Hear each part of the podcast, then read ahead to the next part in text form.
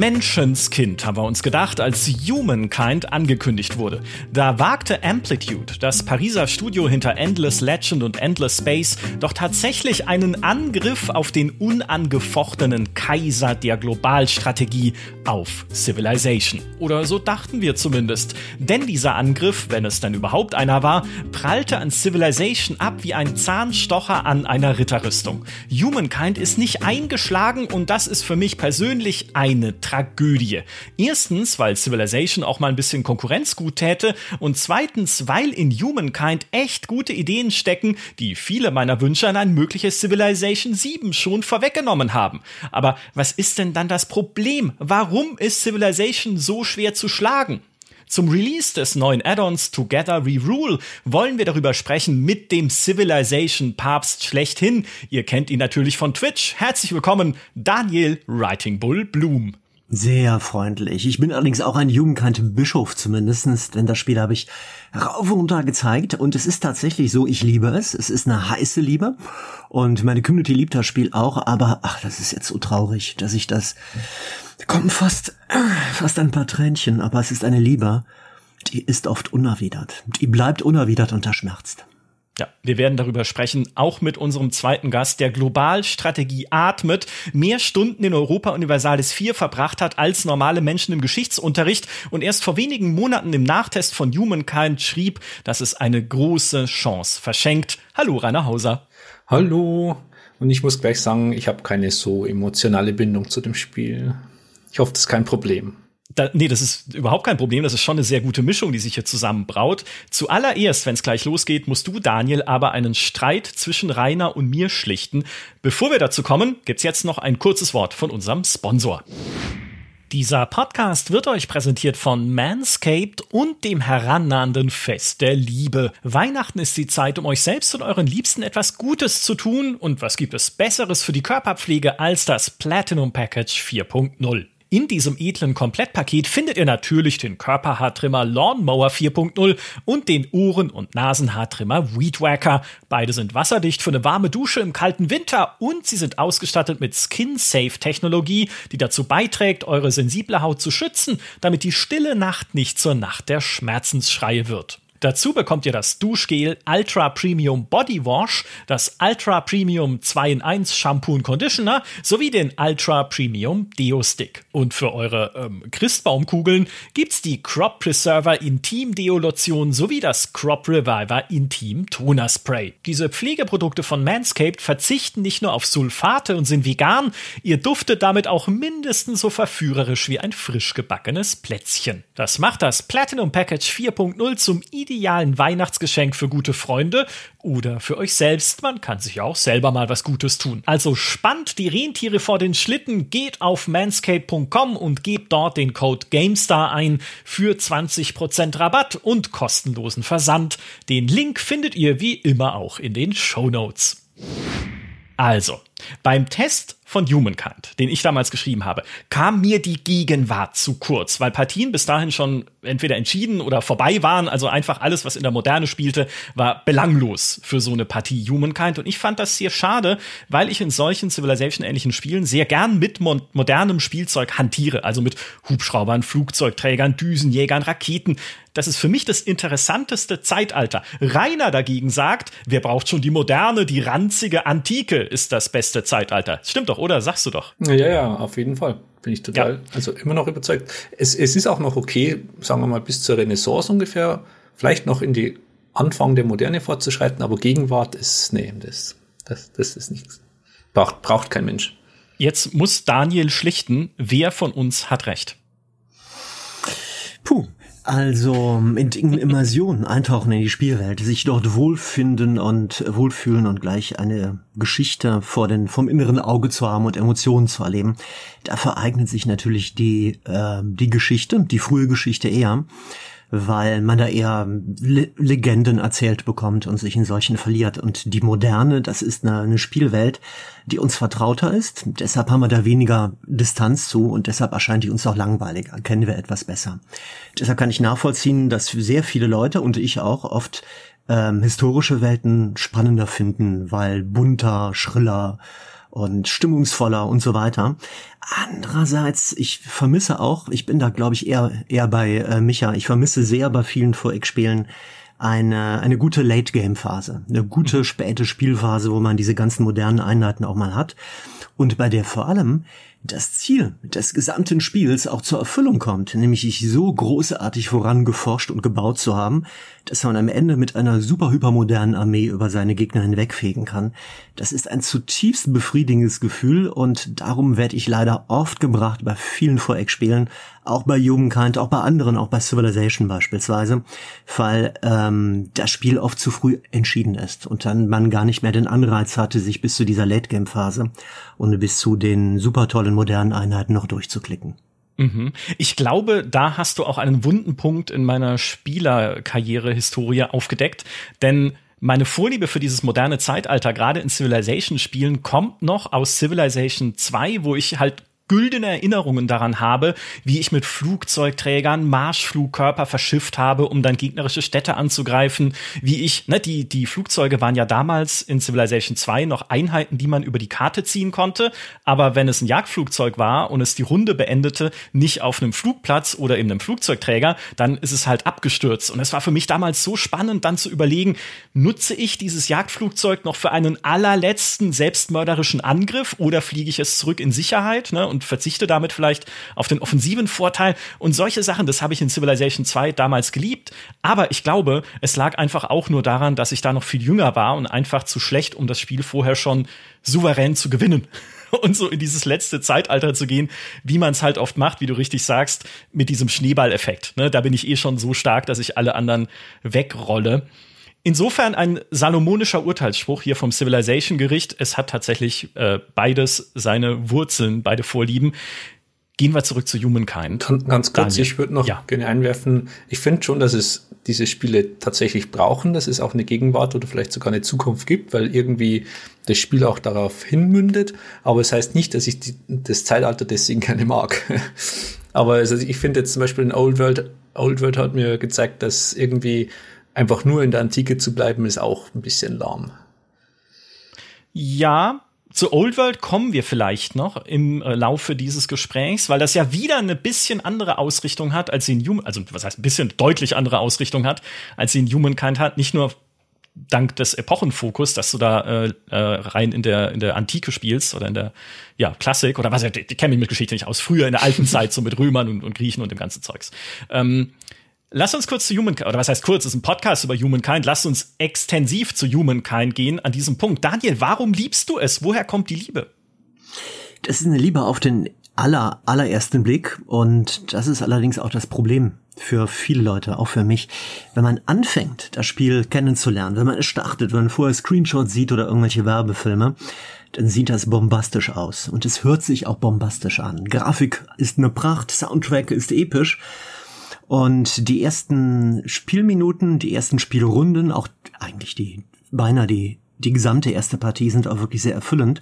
Das Spiel beginnt ja damit, ähm, dass es eine Steinzeitphase hat, bevor es in die Antike geht. Auch eine Neuerung gibt es sonst nicht. Man kann auf die Jagd nach Mammuts gehen beispielsweise und erlebt wirklich die Vorgeschichte der Zivilisationswerdung, wie man mit einem kleinen Stamm anfängt, immer mehr Tiere erlegt, Hirsche jagt, Bambis schlachtet und fiese andere Dinge macht.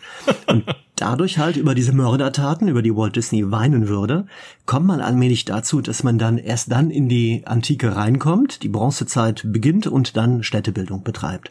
Das heißt, die Vorgeschichte von 4X-Spielen wird auch erlebt und das ist, fühlt sich einfach episch an. Das heißt, es ist eine Liebe auf den allerersten Blick, weil das Spiel erstmal überwältigt. Das hat auch dazu geführt, dass die ersten Vorberichte, Previews und so weiter, als das Spiel angekündigt worden ist, eine riesen Erwartungshaltung geschürt hat. Viele Leute haben gesehen, dahinter steht ein Studio Amplitude, ein französischer Entwickler aus Paris, die sehr viel Erfahrung haben mit solchen 4X-Spielen und auch andere Titel gemacht haben, wie Endless Legend oder Endless Space, Endless Space 2 die deutlich machen, die können das im Prinzip vor Eckspieler. Und viele Leute, du hast es gerade auch schon schön beschrieben, kommen aus, also sind eigentlich Civilization-Fans und wünschen sich die ganze Zeit schon, dass es dazu noch ein zweites Spiel gibt. Gerade also ein Spiel nach ähnlicher Machart, das aber ein bisschen anders ist, was die Civ-Entwickler ein bisschen unter Druck setzt, aber auch die Möglichkeit gibt, das Spiel Prinzip ein bisschen anders zu erleben und einfach ein zweites gutes Spiel in der ähnlichen Art zu haben. Riesenvorerwartung, Riesenerwartung geschürt, dann beginnt man zu spielen. Das Spiel ist auch schön zu Beginn. Erste Partie macht super viel Spaß, aber das ist eine Liebe, die halt, ich habe es eben schon mal kurz angedeutet, auf Dauer nicht trägt, weil das Spiel einen dann immer wieder ein wenig enttäuscht. Es ist für mich immer noch ein Spiel, das ich wahnsinnig gerne privat starte, aber ich spiele es komplett anders, als man es eigentlich erwarten sollte. Es ist für mich gar kein Voreckspiel, das mich fordert, sondern mehr ein Spiel, das, ist, das ich zwischendurch zur Entspannung spiele, weil ich die, den City-Builder-Part, den Aufbau-Part zu liebe. Weil ich mich in der Spielwelt gerne verliere, weil ich mich da entspanne, weil ich jedes einzelne Gänseblümchen, jeder Butterblume auf den Wiesen zähle, mich dabei sehr, sehr, sehr glücklich fühle, weil ich die prachtvollen Gebirge, die schneebedeckten am Horizont genieße, weil ich es wunderschön finde, wie der Schnee auf die Karte runterrieselt. Aber es ist kein Spiel, kein Spiel, das mich so strategisch fesselt wie ein Civilization und das ist echt schade. Ist vielleicht, äh, bevor wir zu Rainer übergehen, ähm, du hast es ja auch für uns nachgetestet, eine Frage. Wir sehen bei uns auf GameStar.de, also ne, man sieht nicht nur an den Steam-Spielerzahlen, dass Humankind weit hinter einem Civilization liegt. Also Humankind momentan jetzt zum Zeitpunkt der Aufzeichnung hat so um die 1000 bis 1200 gleichzeitig aktive Spielerinnen und Spieler. Es reicht noch für die Top 400 auf Steam. Ja, ich weiß, es gibt das Spiel auch im Game Pass und im Epic Store, da kommen wahrscheinlich auch noch mal ein bisschen dazu. Aber trotzdem, wenn man Civilization 6 anguckt, dann hat das über 30.000. Civilization 5 hat über 15.000. Civilization 4, Beyond the Sword, ein, ein Add-on, äh, beziehungsweise halt dann die, die letztgültige Version von Civilization 4 die ich damals, glaube ich, sogar bei GameStar getestet habe vor vielen Äonen, hat auch noch über 900 Spielerinnen und Spieler gleichzeitig aktiv auf Steam im Durchschnitt. Also da sieht man, Humankind ist einfach tatsächlich im Vergleich mit diesem großen Platzhirsch nicht so eingeschlagen. Und das sehen wir auch bei uns an den Abrufzahlen auf Gamestar.de. Ne? Immer wenn wir Humankind sagen oder wenn wir jetzt einen Humankind-Podcast machen, also hey, ihr da draußen, ihr macht gerade was richtig, dann schalten die Leute schon ab habe ich das Gefühl. Ne? Also, weil einfach, ne, das ist nicht so interessant. Wenn wir Civilization machen, dann alle so, oh, Civilization, ja klar, da muss ich was zu wissen. Das ist ja eine große und beliebte Serie. Wie erlebst du das denn bei deinen Streaming- und Videozuschauerzahlen, wenn du Humankind zeigst? Sehr ähnlich. Also Anfangs war es anders, anfangs Interesse riesengroß. Ich habe viele Streams auch gemacht mit Leuten vom Entwicklerstudio, mit Amplitude gemeinsam und habe denen auch Fan-Feedback vermittelt, Live-Feedback und andere Sachen und habe es privat auch sehr viel gespielt, aber sowohl bei meinen Zuschauern und Zuschauerinnen als auch bei mir exakt immer der gleiche Effekt. Leute berichten genau wie bei mir, ja, ich habe es gerne gespielt. Ich habe aber ab der zweiten, spätestens in, dritte Part dritten Partie erlebt, dass ich zu viel glich, dass mhm. bestimmte Sachen immer und immer wiederkehrten. Das Spiel wurde gleichförmig, der Wiederspielwert ist zu gering. Viele Sachen, über die ich Anfang gnädig hinweggeblickt habe, in der Lust und in der Freude erstmal rauszukriegen, wie das Spiel funktioniert viele dieser Dinge, die ich anfangs nicht begriffen habe oder Infos, die versteckt waren, das nervt mich irgendwann im Laufe der Zeit immer mehr und viele Leute haben das Spiel dann früh beiseite gelegt. Jetzt kommt ein Add-on raus, Together We Rule, gerade erschienen. Das liefert neue Spielmechaniken, da reden wir nachher drüber. Ob das dazu führt, dass neue Spieler zu Jugendkant hinkommen, wage ich sehr zu bezweifeln. Aber es ist sicher nochmal ein Anlass, das Spiel nochmal in die Hand zu nehmen. Ich bin allerdings sehr skeptisch, ob das Ruder damit rumgerissen wird. Und das tut mir echt leid, weil ich würde gerne wenn es euch recht ist, im Laufe des Podcasts, den wir jetzt aufzeichnen, auch über ein paar Dinge reden, die nicht Jugendkein-Spieler sicher spannend finden. Zum Beispiel die große Frage, warum scheitert ein Spiel, das ein so unfassbar innovatives Konzept vorlegt wie das, dass man nicht den immer gleichen Leader, den immer gleichen Anführer mit der gleichen Ziff von der Steinzeit an bis rein in die Gegenwart, in die Moderne reinführt, sondern stattdessen ein anderes Konzept macht, mit den Kulturen wechseln. Warum ist so ein Konzept, über das wir sicher reden werden, das total innovativ ist, das viel realistischer ist, als das von allen anderen 4X-Spielen, die Ähnliches versuchen? Warum ist das ein Grund auch dafür, dass die Leute das Spiel irgendwann gelangweilt beiseite legen. Oh, ein Grund, sagst du sogar. Oh, das, äh, wir haben ja einen Humankind-Skeptiker. Ich setze mich jetzt einfach mal zwischen euch sozusagen. Aber mit Rainer haben wir jemanden hier, der auch, ne, wie ich vorhin zitiert habe, schon gesagt hat, es verschenkt eine große Chance, obwohl ja sehr viel Potenzial in den guten Ideen von Humankind äh, steckt, äh, steckt. Rainer, wie siehst du das? Ich, ich, ich würde immer sagen, der, der Hauptpunkt bei ähm, Humankind ist der der Beliebigkeit, hat ja Daniel jetzt auch gerade irgendwie schon an, angesprochen gesprochen, ähm, dass sich zu viele gleicht immer wieder. Ähm, aber was ich jetzt total interessant fand, dass er meinte, dass er zumindest privat ähm, die, den, den Städtebau cool findet, weil das wäre äh, gerade einer meiner Hauptkritikpunkte auch an dem Spiel gewesen, dass ich, dass mich das nie gereizt hat, meine Städte in, äh, in Humankind zu bauen. Ganz im Gegensatz zu Civilization, wo das praktisch das Kernfeature ist. Ähm, niemand würde sagen, wahrscheinlich sagen, dass die Kriege so toll sind in Civilization oder so, aber dieses Kernfeature der Städte aufbauen in einer einzigartigen Welt ist einfach immer wieder cool. Aber bei Humankind für mich eigentlich überhaupt nicht. Ich finde, dass die Weltkarten meistens es sind immer beliebig. Ich habe jetzt schon mehrere Partien hinter mir und kann mich eigentlich null dran erinnern. Ähm, wie ich meine Städte aufbaue, finde ich zu beliebig, weil klar, man kann die Städte zwar spezialisieren und so, aber sie entwickeln kein Eigenleben für mich. Es ist nicht so wie in Civilization, dass ich, oh, da habe ich die riesige Produktionsstadt, die nur möglich ist, weil die Umgebung das jetzt genau perfekt hergibt und ich mich natürlich, so schlau wie ich bin, genau in die richtige Position gesetzt habe, um das voranzutreiben. Und dasselbe auch mit den Zivilisationen. Gerade da finde ich, dass das Konzept theoretisch interessant klingt, aber wie Daniel schon sagte, dann irgendwie sich so nicht ergibt, weil ich glaube, das hat mehrere Gründe. Zum einen auch, dass es viel zu schnell geht. Also kaum, dass ich mich mit einer Zivilisation angefreundet habe, bin ich schon wieder bei der nächsten. Und das Spiel zwingt mich auch noch dazu, dass ich da ähm, hin ähm, hasste sozusagen, weil sonst könnte ich ja vielleicht die Zivilisation, die ich haben will, verpassen, weil es mir schon die KI weggenommen hat. Ähm, ich sehe teilweise, ich weiß nicht, ob das mittlerweile jetzt besser geworden ist mit der Balance, aber zumindest am Anfang und selbst bei meinem Nachtest war es noch so, dass du ähm, die Spezialeinheiten zum Beispiel meistens gar nicht nutzen konntest, weil die irgendwo im, im Tech-Tree so äh, spät kamen, dass ich kaum, dass ich sie freigeschalten habe, schon wieder bei der nächsten Zivilisation war und letztendlich nie damit gespielt habe. Es ist besser geworden. Also ich habe jetzt auch wieder Humankind gespielt, äh, nur für den Podcast natürlich, zu Recherchezwecken.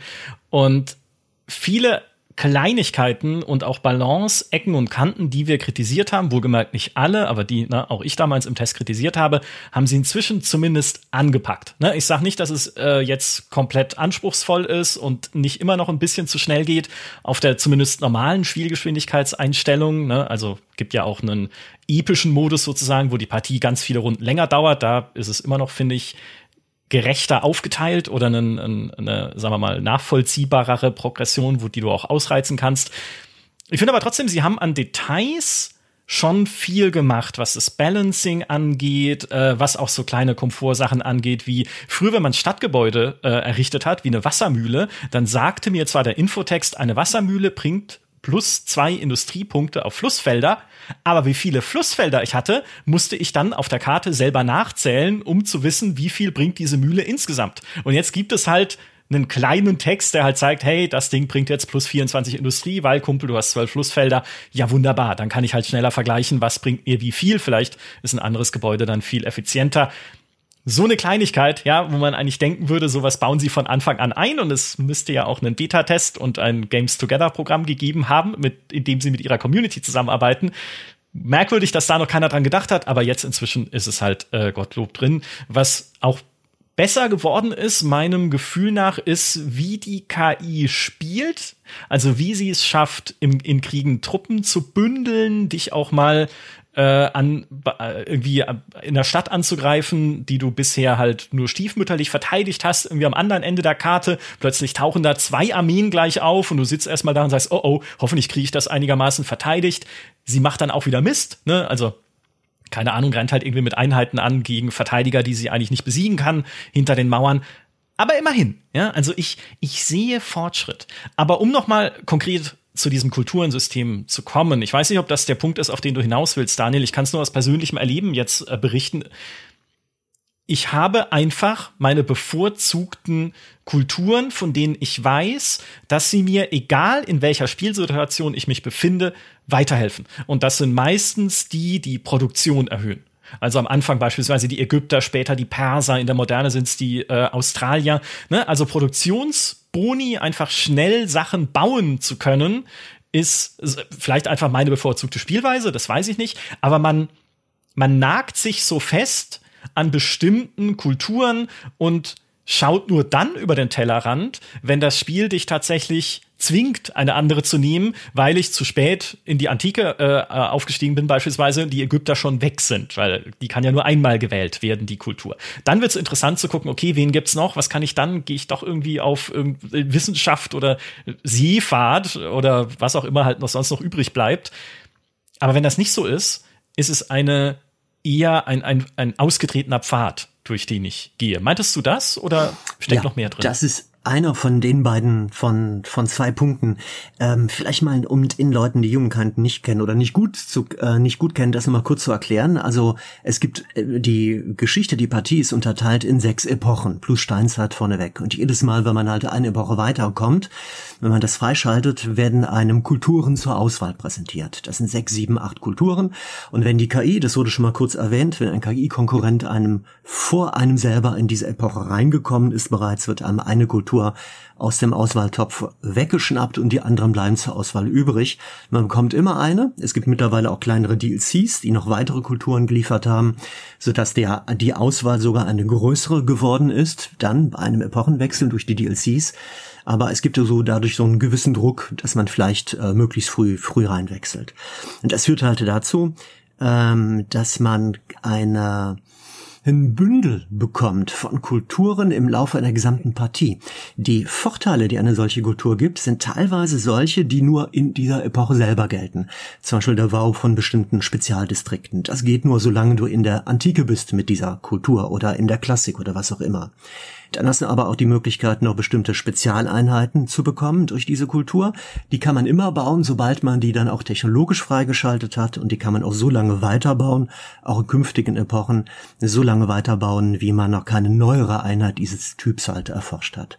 Und der dritte Bonus, den man bekommt durch eine ähm, ähm, durch eine solche Kultur, das ist ein Bonus, den man die ganze Zeit bis zum Ende der Partie durchbehält.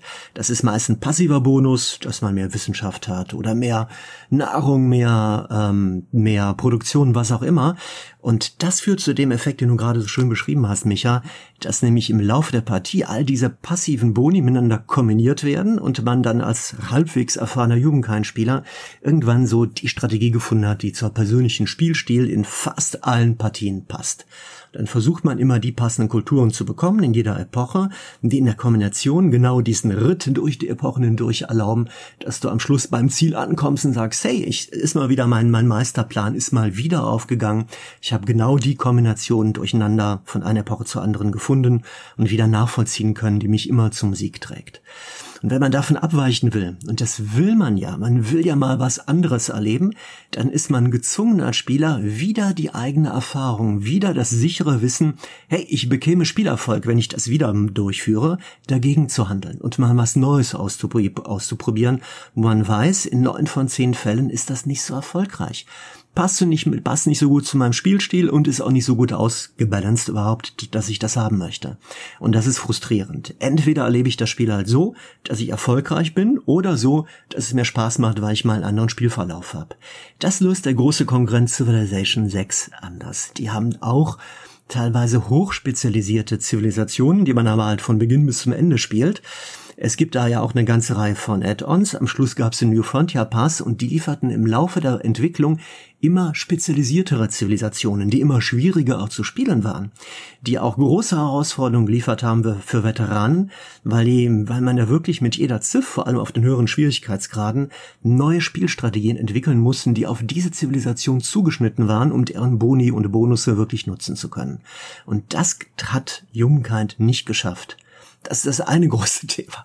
Ich will euch jetzt nicht zutexten. Also das andere, was ich viel spannender noch finde bei, beim Thema Kulturen, ist die Sache mit der Immersion.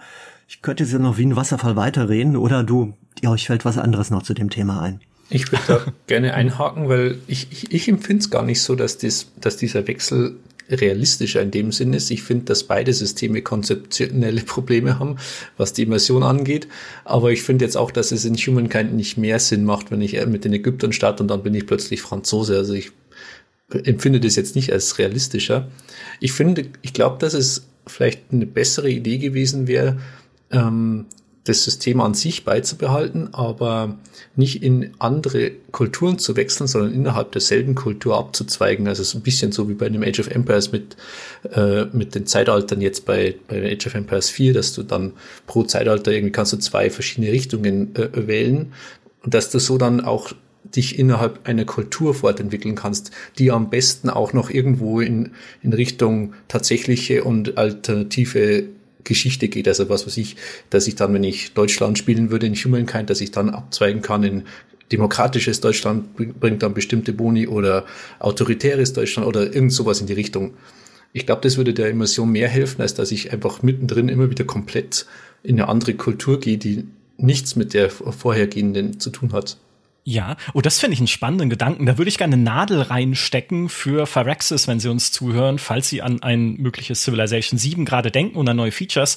Die eigene Kultur sozusagen als Rollenspielcharakter ist ja auch was, was Civilization durchaus macht. Ne? Es gab in Civilization 5 ja auch genau die Affinitäten, die du gerade genannt hast, mit autoritär oder, oh Gott, was waren die anderen, freiheitlich, und noch was. Ne? Also wo man in Civilization Beyond Earth gab es es dann auch, also wo man sozusagen die, die Ideologien, genau, die Ideologie des eigenen Staates näher festlegt und darauf aufbauend dann wieder neue Fähigkeiten und Boni freischalten kann. Also wenn es, wenn es so ein System gäbe, mit dem ich meine eigene Kultur weiterentwickle. Civilization hatte ja auch manchmal schon äh, wählbare Anführer und Anführerinnen, die jeweils eine komplett unterschiedliche Ausrichtung hatten. Ne? Ist es eher eine kriegerische Person, die jetzt meine Ägypter hier anführt, oder ist es Kleopatra, die Forschungsboni bekommt oder sowas oder Bauboni oder was auch immer, um damit halt selbst einem einem einzelnen Volk, was natürlich historischer Blödsinn ist, weil nein, es gab in der Antike kein Bismarck und kein Deutschland und ne, also das ist genauso eigentlich historischer Mumpitz, wie dass sich irgendwie die Ägypter entwickeln zu den äh, Shoshonen oder was auch immer passiert in Humankind. Nichtsdestotrotz fände ich ein interessantes System, eine Kultur halt so zu führen, so rollenspielerisch. Ähm, vielleicht denkt ja der eine oder andere bei Phyrexis momentan darüber nach. Die Idee, dass man beim Epochenwechsel, dass es einem nahegelegt wird, eher eine Kultur zu nehmen, die so ein bisschen vom Hintergrund, von der ursprünglichen, äh, vom Kontinent oder vom Kulturkreis besser zu dem passt, was man vorher hatte. Das finde ich sehr, eine sehr schöne Idee, kann ich gut nachvollziehen, Rainer. Finde ich cool, wenn man das System dahingehend modifizieren würde, dass man vielleicht eher Belohnung bekommt oder dass ähm, in, in irgendeiner Weise, dass das Spiel es positiv damit umgeht, wenn man nicht eine zu exotische Wahl geht und plötzlich auf der anderen Seite des Globus sich wiederfindet. Aber die Grund, bei, bei, bei der grundsätzlichen Ausga Aussage, dass das weniger, ich glaube, weniger realistisch oder genauso unrealistisch sei, das glaube ich nicht, weil ich befürchte, ich glaube, das Hauptproblem bei Jugendkind von der Jugendkind-Entwickler ist einfach das, dass Civilization ein Mythos in die Welt gesetzt hat, eine Legende strickt, die so überzeugend ist, an die die Leute sich gewohnt haben, dass man dagegen schwer ankommt. Das ist nämlich diese Erzählung von den unsterblichen Herrschern, die im Jahr 4000 vor Anno Domini, pardon, 4000 vor der christlichen Zeitrechnung geboren werden, in die Welt gesetzt werden in Runde 1, dann 6000 Jahre lang leben und ihre, und ihre eigene, ihre Nation. Es ist ja sogar oft ein Nationsgedanke. Nation ist ein Konzept, das ist irgendwann erfunden erfunden worden im äh, in der frühen Neuzeit in, in Europa halt. Früher gab es keine Nationen. Es ist auch gar nicht zwingend, dass es Nationen gibt, aber diese Zivilisationen sind ja überwiegend, nicht alle, auch nationalstaatlich geprägt bei äh, Civilization und die Vorstellung, dass es da diesen übersterblichen Herrscher gibt, der von der Steinzeit bis in die Gegenwart hinein irgendeine eine Nation führt, das ist ja vollkommener Mumpitz, das ist ja Quatsch, ne? Aber ich glaube, es passt besser zur Spielidee, weil du bist ja selbst als Spieler genau diese Figur, die sich von, von Anfang bis zum Ende als unsterblicher Herrscher über, äh, um sein Volk kümmert. Und dadurch, glaube ich, hast, passt diese Visualisierung eines Anführers besser zu dem, was du tatsächlich machst im Spiel. Weil du bist ja immer derselbe, auch immer derselbe sozusagen. Und dann, also ich finde, es passt besser zu, zum Spiel an sich. Das ist insofern ein ganz wichtiger Gedanke, Rainer, weil das genau an äh, auf das Problem hinführt, das Jugendkind dem Zusammenhang hat. Bei Jugendkind setzt du dich auseinander mit KI-Herrschern. Das heißt mit ähm, Avataren, die irgendwelche Namen haben wie Beowulf beispielsweise, König Midas oder andere Figuren aus der Geschichte, teilweise Legenden, teilweise reale Leute, die man dann aber entkoppelt von den Kulturen halt zu Beginn des Spielstartes wählt und die dann genauso wie bei einem selber immer wieder mit neuen Kulturen verbunden sind. Und diese Herrscher haben bestimmte Eigenschaften auch im Spiel. Manche sind schwerer, manchmal sind leichter. In der Auseinandersetzung da haben auch bestimmte Boni oder Mali mit, wenn man äh, gegen die gegen die antritt. Aber die bleiben letztlich doch für einen selber ähm, die, die bleiben, das löst keine Emotionen aus, wenn ich gegen einen Beowulf beispielsweise antrete. Ne? Das heißt, ich versuche immer wieder eigentlich eine Verbindung zu haben, gegen welche Kultur trete ich da an. Die Kulturen wechseln durch, die Herrscher ploppen bisweilen als Avatare auf, bei mir als Spieler bleibt aber nur übrig, hey, das sind ja die Pinken, gegen die habe ich ja vor 300 Jahren schon mal einen Krieg geführt. Wie heißen die jetzt nochmal? Unter welchem Namen tauchen jetzt auf? Das wird ein bisschen behoben zuletzt mit einem Update. Seitdem gibt es so ein paar kleinere sprachliche Veränderungen bei Humankind. Dadurch haben die Entwickler versucht, ein bisschen gegenzusteuern, aber das hat das Grundproblem nicht gelöst. Die KI-Konkurrenten haben keinen Charakter. Wenn du bei Sith eine Figur auftaucht, ein Herrscher, Napoleon oder Gilgamesh oder wie auch immer, und du hast vor 200 Jahren, vor 3000 Jahren mit ihm schon zu tun gehabt, hast dich da über schon, schon über den äh, geärgert, der tritt dann animiert auf und diste dich plötzlich wieder oder schwingt irgendwelche Reden, warum du so doof bist und deine Untertanen im, im Elend leben, während er selber so wahnsinnig erfolgreich ist, dann schwillt er der Kamm, wirst du stinke sauer und das schürt Emotionen. Und das Spiel lebt auch von dem Genuss, diesen Herrscher dann vielleicht mal in die Schranken zu weisen und den bei einmal vor 3000 Jahren bei einem Krieg erfolgreich war. Man ist selber ein bisschen nachtragend. 400, 500, 600 Jahre später bombt man seine Städte in Grund und Asche. Das ist charakterlich fragwürdig, aber ausgesprochen befriedigend. Und solche Geschichten erzählt Jungkeit leider nicht. Ja, das ist der Fluch des Maßstabs. Einfach aller Civilization ähnlichen Spiele. Wenn du die ganze Menschheitsgeschichte abbilden möchtest, dann ist es ja durchaus so, dass dann äh, pro Runde auch schon mal Tausende oder Hunderte Jahre vergehen. Ein Spiel wie Old World, was ja viel konzentrierter die Antike behandelt, kann sich da ein anderes System geben, weil sie nehmen ja so ein bisschen Anleihen bei diesem Charaktersystem von Crusader Kings, dass du einen Herrscher hast, der tatsächlich eine Figur ist mit Stärken, Schwächen, besonderen Eigenschaften. Ne? Vielleicht ist es ein begabter Feldherr oder eine besonders talentierte Bauherrin, die sehr schnell Weltwunder hochzieht oder wie auch immer. Diese Figuren sterben aber dann und haben Erben, die vielleicht wieder andere Stärken und Schwächen haben, sodass du nicht nur bei der Verwaltung deines eigenen Imperiums halt schauen musst, oh oh, wer kommt da eigentlich nach und was kann diese Person? Ja, also wie muss ich mich eventuell strategisch umstellen, weil mein Erbe ein Depp ist oder nur Wunder bauen möchte und ich habe gerade Armeen hochgezogen. Und du kannst dann immer schauen, hey, wer führt denn eigentlich meine Rivalen an und kann ich vielleicht da Freundschaften schließen mit Leuten, die so ähnlich, äh, ja, so ähnlich ticken wie jetzt mein aktueller Herrscher oder meine Herrscherin. Also diese ganze Charakterebene, die sie da einziehen, ich sag nicht, dass die hundertprozentig durchdacht ist. Ich habe auch schon Reviews gelesen von Old World. Da stand dann, naja, es fühlt sich an wie ein separates Spiel, also dass irgendwie sehr getrennt ist von dem, was man auf der eigentlichen Strategiekarte macht. Könnte ein valider Punkt sein. Nichtsdestotrotz, das wäre eine interessante zusätzliche Spielebene für so ein globales Strategiespiel, halt noch diese Charaktersachen zu beachten und das ein bisschen auch greifbarer zu machen. Es geht aber halt nicht, ne? Wenn halt dann irgendwie die erste Runde schon alleine tausend Jahre dauert, von der Steinzeit in die Antike, äh, dann überspringe ich sozusagen 30 Herrscher und Generationen in der Zeit. Ja, 30 vielleicht nicht, aber obwohl, ne, ich kann nicht rechnen. Auf jeden Fall sehr viele. Und das kann ein Civilization da natürlich so nicht abbilden. Ich glaube, vielleicht um, um überzuleiten zu einem anderen Aspekt, da würde ich euch nämlich gleich gerne was. Entschuldige, äh, wenn ich dabei noch mal kurz bleiben darf, weil eine oder ein, ein Aspekt würde ich gerne rund um die Zivilisation oder rund um die Kulturen einbringen. Du hattest eben das Balancing-Problem angesprochen, Micha. Ähm, die, das Traurige bei Jugendkant ist ja auch das, Jugendkant ist gestartet mit dem Versprechen, dass diese unglaublich, mathematisch unglaublich beeindruckende Anzahl von möglichen Kombinationen von Kulturen, dass man halt ein Pool von, es, das ist Tausende, Abertausende, ich habe hab hab die Zahl vergessen, Millionen von möglichen Kombinationen von Kulturen gibt, dass das den Wiederspielwert so extrem steigern würde. Dass das dazu führen würde, dass man die Spiele halt abwechslungsreicher erlebt. Und das Traurige ist gerade dieses Versprechen, was ich auf dem Papier sensationell las, ist nicht umgesetzt worden, weil zwei Probleme. Das eine hast du gerade angesprochen. Es gibt doch immer wieder dieselben Kombinationen, die erfolgreich sind und die man durchführt und die man dann nutzt.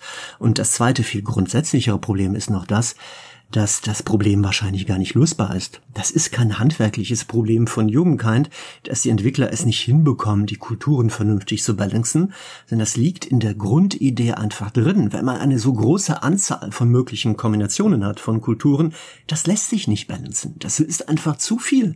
Dann dreht man irgendwo an 10, 20 verschiedenen Stellschrauben bei manchen Kulturen, löst ein paar Exploits, auf die man aufmerksam gemacht worden ist, aber dann finden Spieler und Spielerinnen auch wieder neue Exploits. Man führt neue Kulturen ein, man ändert irgendeine Kleinigkeit an einem Spielfeature, an der Spielmechanik und schon geht's weiter. Das heißt, ähm, das ist leider nicht lösbar und das finde ich echt schade. Ja, weil es halt ein noch größeres Puzzle ist, als es Civilization lösen muss mit all den Kombinationen, die möglich sind. Ne? In der Theorie aus äh, Dutzenden Kulturen mal, wie viele Epochen sind's? Sechs? Naja, auf jeden Fall äh, eine sehr hohe Zahl kommt dabei raus an möglichen Kombinationen, die man am Ende haben kann. Glaube ich, liegt aber auch daran, dass dadurch, dass das Spieldesign selbst auf ein eher ähm, beliebiges Spiel ausgelegt ist, also dass du sozusagen immer, du kannst immer alles ausgleichen während einer Partie. Also das Spiel spielt sich unabhängig von den Kulturen zu gleichförmig und dann tust du dich natürlich auch schwerer, ähm, Kulturboni einzuführen, die das Spiel wirklich effektiv verändern, weil wenn das Spiel am Schluss immer darauf ausgelegt ist, auf eine bestimmte Weise voranzugehen und gespielt zu werden, dann kannst du auch weniger ähm, besondere Sachen einbauen. Das ist, glaube ich, ein sehr zentraler und elementarer Punkt. Ne? Also worauf wie, worauf läuft es denn hinaus, was ich da spiele und warum kann denn Humankind gar keine so große Bandbreite an unterschiedlichen Möglichkeiten anbieten, äh, wie es ein Civilization ja kann. Mein Lieblingsbeispiel, was Kulturen angeht in Civilization 5, ist immer noch Venedig. Mit Venedig kann ich eine einzige Stadt bauen. Und ich glaube noch Stadtstaaten dazu kaufen, wenn ich mich recht erinnere. Aber das ist es. Ne? Völlig andere Spielweise. Ich muss mich völlig umkrempeln in der Art und Weise, wie ich da halt rangehe und wie ich mich ausbreite und wie ich mit anderen interagiere ähm, und wie ich auch diese eine Stadt so zur Superstadt entwickle langsam. Humankind ist, glaube ich, sehr eingeschränkt in dem, was es anbieten kann, durch zwei Dinge. Das eine ist sein Regionensystem. Also die äh, Karte ist ja unterteilt in Regionen, die jeweils eine Stadt enthalten können. Das äh, haben sie auch in Endless Legend damals schon so gemacht, Amplitude. Finde ich eigentlich auch keine so schlechte Idee. Es gibt in der Karte eine gewisse Art von Struktur, aber es führt halt auch dazu, dass die Karten relativ langweilig sind, weil jede Region, habe ich zumindest das Gefühl, wenn die Karte generiert wird, eine bestimmte Menge an Land enthalten muss. Damit sind die Karten, Rainer hat es ja vorhin auch schon gesagt, relativ ähnlich von Partie zu Partie. Also, dass man halt wirklich so eine richtige Archipelkarte mal hat, wo dann alle nur auf kleinen Inselchen oder ich starte nur auf kleinen Inselchen und nebenan ist der große Kontinent, wo sich alle um äh, das weite Land prügeln oder so. Erlebst du in Humankind halt nicht so viel. Und ich glaube, Kern dessen ist dieses Regionensystem das ist das eine. Und das Darf ich da einhaken, bevor du zum nächsten Punkt Sehr gerne, sehr gerne. Da würde ich dich gerne mit Widerspruch ärgern. Ähm, das erlebe ich ganz anders. Ich habe allerdings auch schon verschiedene Zufallskartenskripte ausgesucht und da kann man ja ähnlich auch wie bei Civilization an allen möglichen Stellschrauben drehen und mal mit ähm, mit anderen zufällig erzeugten Karten experimentieren. Ich habe mal eine gespielt, ähm, öffentlich Let's Played, aber auch privat auf einem auf dem äh, Skript auch mal gespielt. Da habe ich eine bitterkalte, trockene Welt erschaffen, die sehr hügelig und sehr bergig war. Das führte wirklich zu einem schmalen, bebaubaren Streifen Land in der horizontalen Ebene, halt da wo Äquator ist. Und drumherum im Norden und im Süden herrschte halt, herrschten halt immer nur Schneestürme, bittere Kälte, keine Ressourcen.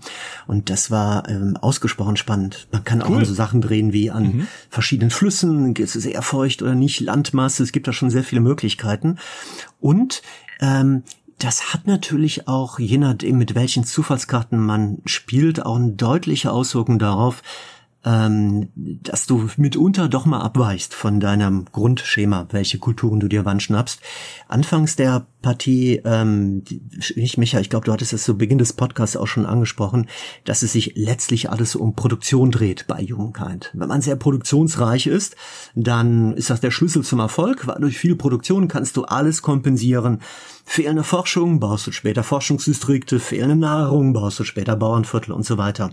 Das war zu Beginn der Entwicklung von Humankind sehr der Fall, hat sich ein bisschen verändert, weil die die Nahrung neu gebalanced haben und weil es dadurch schwieriger oder anspruchsvoller ist, an, ähm, an Nahrung ranzukommen und weil es dadurch auch wichtiger ist. Es bleibt trotzdem noch ein Grundproblem, aber auch das spielt sich halt, wenn man an Zufallskartenskripten dreht, ein, ein bisschen anders. Also ich möchte das ein bisschen relativieren. Das finde ich aber super. Äh, ist ein super Einwurf, weil das habe ich noch nicht so viel gemacht. Das wäre aber tatsächlich, wenn es die Ergebnisse so äh, auswirft, dann eine, das, das würde ja eine Stärke von Humankind nehmen und ihr wieder mehr Bedeutung geben, nämlich dieses tolle Geländesystem.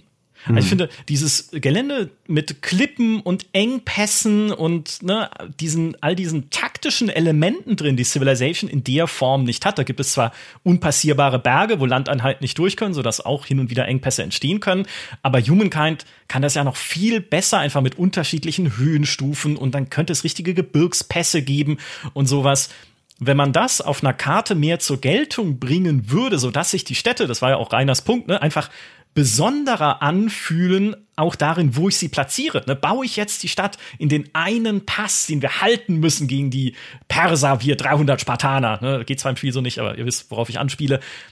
Das wäre natürlich äh, ein großer Pluspunkt. Das erlebe ich auch teilweise in Partien, also in Partien, also in, auf, auf Karten, die sehr bergig sind halt und sehr trocken, entstehen automatisch, äh, weil das ist ja auch, das wissen viele ja gar nicht, die Zufallskarten ähm, bei Humankind standardmäßig funktioniert das so, dass da bei der Generierung des Klimas, also wo setzt der Kartengenerator fruchtbares, äh, fruchtbare Felder hin? Oder werden Flüsse platziert, ähm, das entsteht tatsächlich aus der Geografie, aus der Topografie heraus. Das heißt, dass der Kartengenerator schaut sich an, was hat der Spieler eingestellt, wie viele Bergzüge soll es geben, wie steil die sind, sind das, sind das eher Klippen, sind das kleine Hügel, sind das zusammengeklumpte Berge oder einzeln verteilte? Mhm. Und daraus entsteht halt so eine erste Folie, auf der dann die, ähm, die, die Geländemerkmale platziert werden und die passen sich wirklich an das Klima an. Das heißt, das Spiel berechnet, wie würde auf solcher, einer solchen Karte in der richtigen Welt wie würden da Wolken ziehen? Wie würde dann im Meer Verdunstung stattfinden? Wo ziehen, wo regnen sich Wolken ab? Und je nachdem entsteht halt eine andere Karte darauf. Und dann kommt es wirklich zu solchen Situationen, wie die, die du gerade beschrieben hast, dass man zum Beispiel bewusst mal eine Stadt dort hinsetzt, wo ein mächtiges Reich neben einem ist in der fremden Region und man will da einen ein, ein, ein Pass blocken oder was man umgekehrt auch ganz häufig hat, trotz drückender militärischer Überlegenheit verzweifelt man in manchen Kriegen daran, ähm, dass die KI Städte so platziert hat, dass man da halt nicht richtig hinkommt, dass man nur von einer Seite hin marschiert oder riesige Umwege in Kauf nehmen muss. Das kann ziemlich spannend und sehr dramatisch sein. Empfindest du denn den ganzen Aspekt mit Karten und dem Spiel äh, und, und dem Bau der Städte in Bezug auf welche Karte du zur Verfügung hast, als interessanter als bei Civilization? Als interessanter, nicht aber als anders, als andersartig. Und okay. das genügt mir völlig. Du hattest ja eben angesprochen, das Thema Bezirke puzzeln und wie viel Spaß dir das macht, Rainer, bei Civilization 6. Mhm. Und dass er das bei Jugendkind wenig Spaß macht. Mir macht das bei Civ auch unfassbar viel Spaß. Bezirke puzzeln, sich überlegen, wo setze ich welchen hin. Jede Stadt kann nur einen Spezialdistrikt desselben Typs bauen. Mhm. Wie kombiniere ich die? Welche Nachbarschaftsboni greife ich ab? Super spannend. Was das Tolle bei Jugendkind ist meinem, nach meinem privaten Geschmack, dass die auch Bezirke puzzeln machen, aber dass es halt anders funktioniert. Dass ich weiterhin puzzeln kann, das kann auch sehr meditativ sein, aber ähm, dass das nach anderen Regeln stattfindet. Dass man halt vom selben Bezirke-Typ ganz viele bauen kann in eine selbe Region, in der Regel geht das und dass man das aber auch sich immer überlegt, wie setze ich die nebeneinander, welche Spezialdistrikte habe ich, die Nachbarschaftsboni noch erzeugen, auf welche Kultur will ich vielleicht abzielen in der nächsten Epoche, was weiß ich über diesen Spezialbezirk, der mit dieser Kultur verknüpft ist, will ich darauf schon mal vorsorglich hinwegbauen und vielleicht meine Bezirke jetzt etwas anders setzen, weil ich darauf hoffe und bange, dass ich diese Kultur bekomme, mit dem des Distrikt, für den ich ja auch vernünftigen Platz freischalten kann. Solche Sachen gibt es beispielsweise auch. Und das ähm, finde ich gerade das Bezirke-Puzzeln und das Betrachten der Städte, die über Jahrhunderte hinweg dann gewachsen sind und die ich auch sehr individuell finde. Also ich erlebe das ganz anders als Rainer. Meine, mit meinen Städten verbinde ich auch Geschichte. Und keine Stadt sieht für mich aus wie die andere. Ich weiß, bei der einen Stadt, die hatte riesen Nahrungsprobleme. Mann, ich, wie muss, ich musste die irgendwie hochtreiben. Die entwickelte sich nicht weiter. Dann habe ich, um diese Stadt zu schützen, vielleicht eine Kultur gewählt, die einen dicken Nahrungsbonus bringt. Dann blühte sie auf dann hatte ich die Frage bei einer Religion, welchen, welches Dogma hole ich mir dazu? Dann habe ich mir da noch einen Nahrungsbonus über diese Religion geholt. Dann blühte die Stadt noch weiter auf. Also ich verbinde auch mit den Städten Geschichten, nicht mit den Herrschern, nicht mit den KI-Herrschern, mit denen ich mich auseinandersetze. Das ist echt tragisch, aber zu meinen Städten verbinde ich ein sehr, habe ich ein sehr emotionales Verhältnis. Das ist interessant, ja. Ich, das geht mir wirklich tatsächlich gar nicht so. Wie geht's dir da, Micha? Auch äh, wie dir tatsächlich. Also es ist, ich, was mich ein bisschen, aber das mag auch wieder der Kartentyp sein, deswegen ist das ein hervorragender Tipp, mehr mit diesem Editor und den Generatorskripten zu experimentieren. Ähm, ich habe zu oft das Gefühl, dass ich eine Stadt, die eine gewisse Stärke hat, aber auch eine gewisse Schwäche. Sagen wir mal eine produktionsreiche Stadt in den Bergen, die aber logischerweise halt Probleme hat, Nahrung anzubauen, weil es einfach wenig fruchtbares Land dort gibt. Dass ich diese Schwäche aber zu leicht ausgleichen kann, indem ich eine angrenzende, fruchtbare Region angliedere. Ne? Also ich habe zu, ein, ein zu leichtes Werkzeug an der Hand, um einer Stadt, die einen sehr spezifischen Charakter hätte, einfach äh, zu sagen, okay, aber die kann jetzt auch das andere noch mit, ne? weil dann glieder ich halt einfach da die fruchtbare Ebene nebendran noch an und wir haben unsere Nahrungsprobleme vielleicht nicht für alle Zeiten gelöst, aber doch jetzt erstmal halt eine Sorge weniger. Ist ja an sich auch ein cooles System, aber damit zumindest fühle ich so, deswegen finde ich auch super spannend, wie du es erzählst, kommen, dadurch kommen mir die Städte trotzdem ein bisschen zu beliebig vor. Es gibt ganz wenige und das sind dann tatsächlich die, die für mich halt diesen, diesen geschichtsträchtigen Charakter entwickeln, wenn sie halt mal in einer Lücke platziert sind zwischen zwei Klippen und ich weiß, haha, der Gegner muss da durch. Ja, und dann baue ich ihm auch noch Distrikte so irgendwie hin, dass meine Stadtfläche äh, sozusagen größer wird und diese Engstelle noch besser ausfüllt, dass wenn jemand angreift, er sich auf jeden Fall halt durch die ganze Stadt kämpfen muss oder erstmal die Mauern einreißen. Das ist sehr, sehr cool und spricht ja auch wieder für das Kampfsystem, ne, das eine große Stärke ist, wie ich finde, von Humankind. Aber alle anderen Städte so, wenn man so, hm, ja, gut, Memphis jetzt in meinem aktuellen Spiel hat halt sehr viel Produktion, weil ich sehr viele äh, Regionen angeschlossen habe. Ist halt so. Da gibt es einen Mechanismus im Spiel, der kommt allerdings relativ spät, der kommt, glaube ich, Übergang äh, Mittelalter in die Neuzeit erst rein. Der hebelt diese Schwäche, die du gerade richtig beschrieben hast, aus. Das ist nämlich der, die Möglichkeit, ich glaube, das nennt sich wundersame Manufakturen zu bauen, also Spezial Manufakturen, das sind die Geländemodernisierungen, die man auf Luxusressourcen draufsetzt und damit werden die halt erschlossen.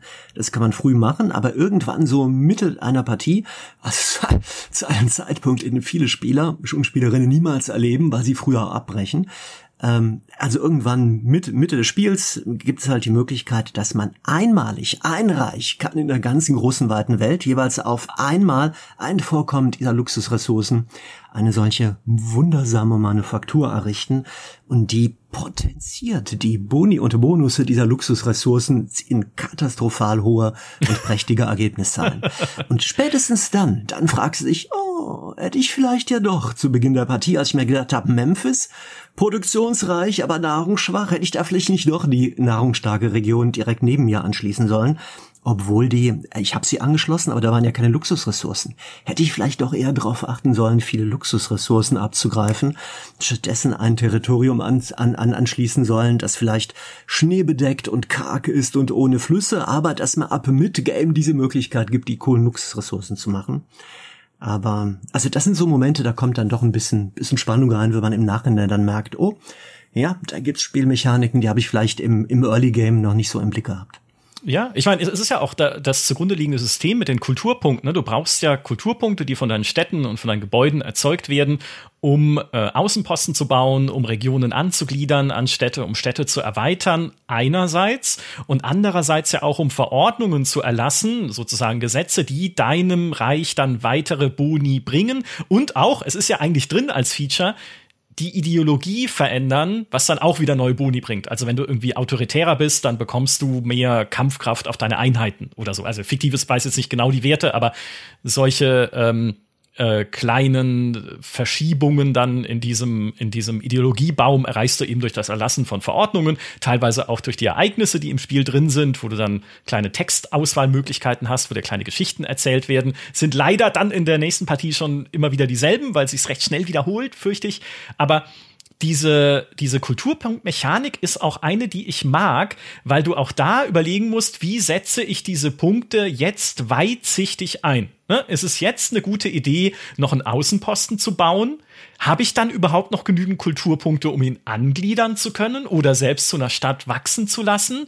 Ist es jetzt vielleicht besser, diese Punkte zu sparen? Ist es besser, sie in Verordnungen zu investieren? Also hier gibt es schon ein Feature, wo ich auch denke, okay, könnte man halt noch mehr mitmachen. Diese Ideologien finde ich noch sehr simpel. Diese Verordnungen sind zu einem sehr großen Teil recht langweilig, einfach inhaltlich und von dem, was sie an Boni bringen. Aber grundsätzlich eine gute Idee. Könnte man erweitern. Das ist ein sehr schönes Spielfeature. Die Kulturpunkte, also Einflusspunkte heißen die, glaube ich, im Spiel, braucht man auch, um Weltwunder zu claimen. Also Richtig, zu das kommt noch dazu. Ja, genau. genau. Also das Weltwunder XY, das äh, reserviere ich mir jetzt. Da werfe ich quasi mein Handtuch über die, den äh, Liegestuhl drüber und sagt, dieser Liegestuhl am Pool, den will ich auf jeden Fall, da will ich die Pyramiden draufsetzen.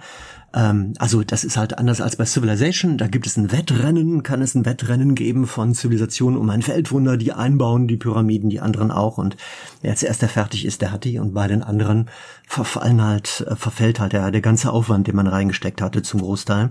Und das ist hier anders gelöst. Man kann immer ein Weltwunder claimen und sagen, den Bau mache ich irgendwann mal. Und es ist sogar noch schöner, man kann das Weltwunder dann sogar mit mehreren Städten oder mit dem ganzen Reich gemeinsam bauen. Man kann sagen, all die Produktionspunkte aus allen Regionen, aus allen Städten, die werden nur da reingepumpt, damit ich das irgendwann fertig habe. Und äh, das finde ich sehr schön. Und dieses Thema Verordnung, das du gerade angesprochen hast, das ist sogar, das führt sogar noch eine Komplexitätsebene zu dem Einflusspunktesystem hinzu, weil es auch Verordnungen gibt, durch die man zum Beispiel das Angliederte von Außenposten mit Einflusspunkten viel preiswerter löst, den oder alternativ den Zusammenschluss von Städten viel preiswerter löst, also mit weniger Einflusspunkten. Da kommt dann noch eine taktische Ebene rein, dass man sich fragt, hey, soll ich jetzt noch mal den, also die Region da hinten und die dritte und die vierte und die fünfte sicher, sich lieber sicherheitshalber doch noch mal Außenposten draufsetzen, damit die KI mir die nicht vor der Nase voll vor, äh, wegschnappt oder damit dort keine kein unabhängiger Staat entsteht oder eine unabhängige Stadt. Aber ich weiß, die werde ich erstmal gar nicht nutzen. Ich brauchte erstmal produktionsreiche Städte und dafür sollte ich da erstmal die bestehenden Außenposten zusammenschließen. Das führt auch so, eine, so ein Poker-Element mit mit rein und das gefällt mir eigentlich auch gut. Aber ich finde, dass äh, zum Beispiel gerade das Beispiel mit den Wundern eigentlich zeigt, dass die theoretische zusätzliche Komplexität tatsächlich aber zum Gegenteil führt. Weil äh, das Wundersystem in Humankind ist irgendwie auch wieder beliebig insofern, okay, ich kann mir dann das, äh, das einfach schnappen und dann kann ich sogar noch mit allen Städten zusammenbauen, was ja wieder den Effekt rausnimmt, dass ich überlegen muss, wo, in welche Stadt baue ich das jetzt? Kann ich das in, also in Civilization ist es ja zum Beispiel so, keine Ahnung, ich will äh, ein Wunder bauen, das braucht aber zum Beispiel einen, äh, einen Berg, der ne, neben der Stadt sein muss. Jetzt habe ich aber vielleicht eine, eine produktionsstarke Stadt, mit der ich vermute, dass ich vor der KI fertig werde, aber diese Stadt hat so einen Berg nicht ähm, und so weiter. Also da, da sind viel mehr ähm, Entscheidungen tatsächlich drin in Civilization, um zu dem Ziel zu kommen, möglichst coole Wunder zum Beispiel zu bekommen, weil mir die auch wirklich was bringen.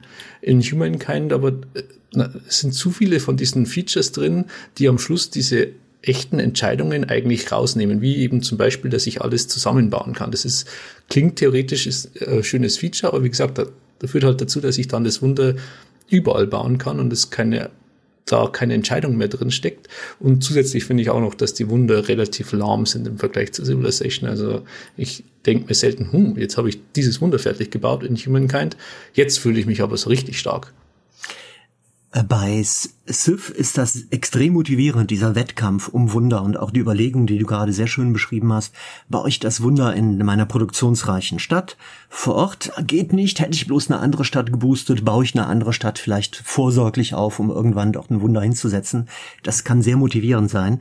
Aber es gibt bei Jugendkind halt eine andere Lösung und ich finde persönlich, dass die neue ähm, Sachen liefert, die auch sehr motivierend sind. Gerade dieses Zusammenbau von verschiedenen Städten, weil das natürlich nicht bedeutet, dass du dann plötzlich ein Wunder, also kannst du dann sehr schnell bauen, aber das ist ja nicht nur ein Vorteil, ist auch mit Nachteilen verbunden, weil dann die anderen Städte, die helfen, sich selber nicht weiter ausbauen können. Also du kannst ja die Produktion immer nur in ein Projekt stecken, in ein Weltwunder oder vor Ort in Bezirke, Gebäude oder in die Rekrutierung von, von Einheiten, was auch immer. Und dieses Einflusssystem, das greift halt auch. Du musst Einflusspunkte ausgeben, um ein Weltwunder bauen zu können. Das gibt's bei Civ nicht. Du kannst jederzeit sagen, hey, ich baue jetzt ein Weltwunder. Und hier musst du halt diese kostbaren Einflusspunkte bei Jungkante ausgeben, die du auch so dringend brauchst, um Städte zusammenzulegen, Außenposten anzugliedern. Und mit dem Add-on, wir werden ja am Ende sicher darüber sprechen, braucht man mit Together We Rule die Einflusspunkte noch für eine weitere zusätzliche Ebene. Dann braucht man die noch in dem neuen Weltkongress, der nennt sich Jugendkind-Kongress, um da bestimmte Abstimmungen erfolgreich durchzuführen. Ja, ist allerdings dann auch wieder eine Balancing-Frage, weil ich in den Partien, die ich jetzt auch wieder äh, ausprobiert habe, einfach so viele von diesen Punkten kriege. Also nicht, nicht so viele, dass ich alles machen kann, immerhin, Gott sei Dank, aber dann doch eigentlich immer einen so starken Influx habe an Einflusspunkten, dass ich mir denke, ah ja, also ich, ich muss zwar trotzdem gucken, was mache ich mit ihnen, aber es ist jetzt auch keine richtig harte Mangelverwaltung, bei der ich ins Schwitzen komme, wo ich diese sehr knappen Punkte jetzt reinstecke. Ähm, mag auch wieder der Partie geschuldet sein, die ich jetzt ausprobiert habe, aber so richtig, das ist, das ist ein Gefühl, was ich oft habe bei Humankind ähm, und auch wieder eine Balancing-Frage dann natürlich, die auch wieder zeigt, ne, wie wichtig es einfach ist. Balancing denkt man immer so, ja, aber dann stellen die halt einfach alle Werte richtig ein, dann passt es schon. Nein, bei einem Spiel, das ganz viele Features hat und ganz viele Zahnräder, die aneinander greifen, ist Balancing halt enormst schwierig und da hat man bei Humankind an vielen Ecken und Kanten gesehen, es passt einfach nicht. Man kriegt zu schnell zu viel, man kriegt irgendwie auch zu schnell irgendwie die nächste Epoche schon freigeschaltet, um dann, wie Rainer vorhin noch schon erzählt hat, die Spezialeinheit des eigenen Volkes gar nicht richtig nutzen zu können, weil man ist ja schon wieder eins weiter ne, und kann dann schon wieder das neue Volk freischalten, wenn man denn möchte, oder die neue Kultur. Also da knirscht es immer noch so in diesen eigentlich sehr elementaren Systemen, wie viel bekomme ich wofür? Und ich meine, Daniel, du hast es ja vorhin auch schon richtig gesagt, ein Teil davon ist ja natürlich das Kulturensystem mit all den Möglichkeiten, die es nun mal bietet. Ja, und wie will man das balancieren? Das ist halt einfach die Hölle dass die Partien äh, sehr schnell verlaufen und dass man deshalb auch sehr schnell durch die Epochen hindurch gepeitscht wird bei Humankind, das hängt auch damit zusammen, dass Humankind nach meinem Eindruck von den Entwicklern konzipiert worden ist als ein Civilization Light, als eine Light, eine leichte Variante von Civ. Weil viele Civ-Spieler eigentlich seit langer Zeit schon ähm, vor allem seit eben die beiden Add-ons ähm, Rise and Fall und Gathering Storm dazugekommen sind und dann noch das quasi das dritte Add-on dieser Season Pass New Frontier Pass uferte Civilization immer mehr auf. Immer mehr Features, immer mehr Spielmechaniken.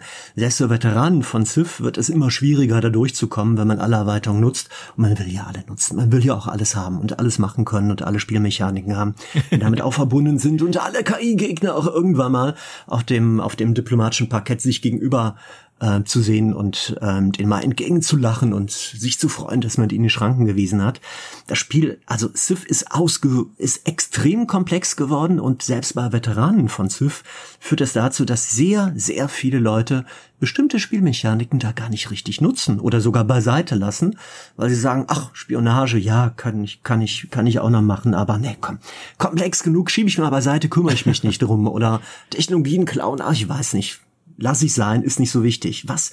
Neuer Bezirk ist jetzt hier möglich, Schutzgebiet, was soll das sein? Beschäftige ich mich äh, nicht mit, schiebe ich beiseite, mache ich nicht. Und Jugendkind schnappt sich diese Civilization-Spieler, die auch so ein episches Spielerlebnis haben wollen, wie bei Civ, das Gefühl von der Steinzeit bis in die Moderne hinweg, eine Zivilisation aufzubauen und liefert ihnen quasi eine light, eine leichte Variante von Civ mit Jugendkeit.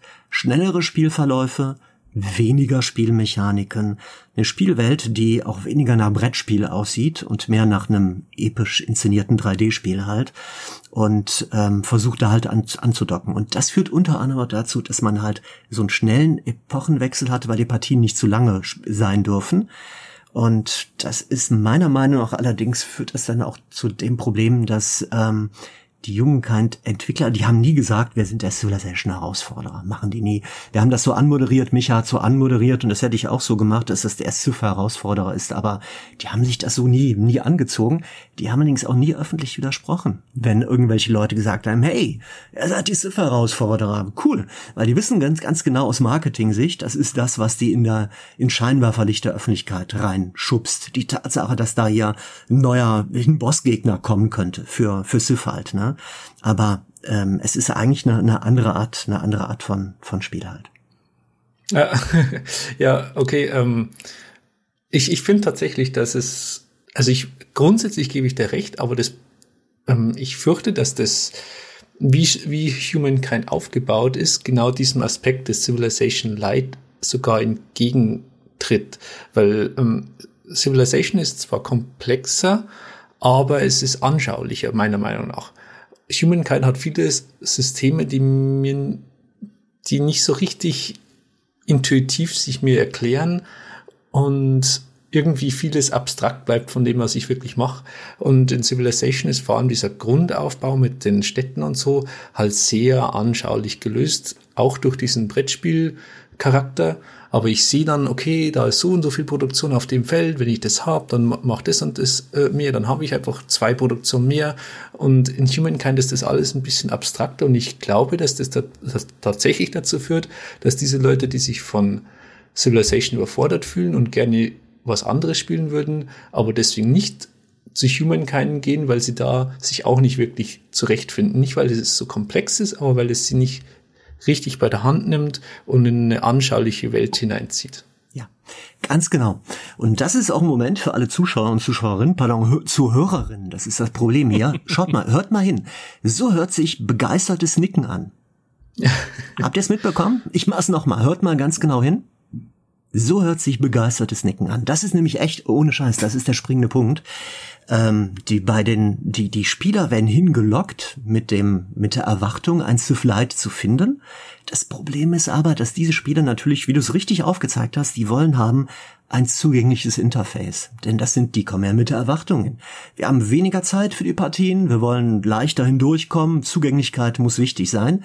Zugängliches Interface gute Dokumentation, alle Spielwerte müssen intuitiv genau da zu finden sein, wo man sie erwartet und so weiter.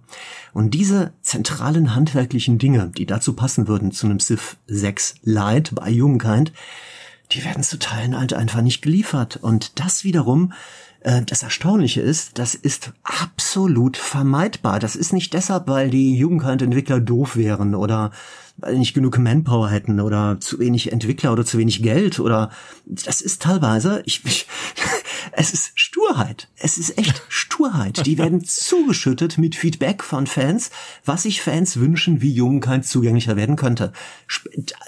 Das herausragende Beispiel Minimap. Es, ein VX-Spiel ohne eine Minimap. Das ist Ding der Undenkbarkeit, es sei denn, man spielt Humankind.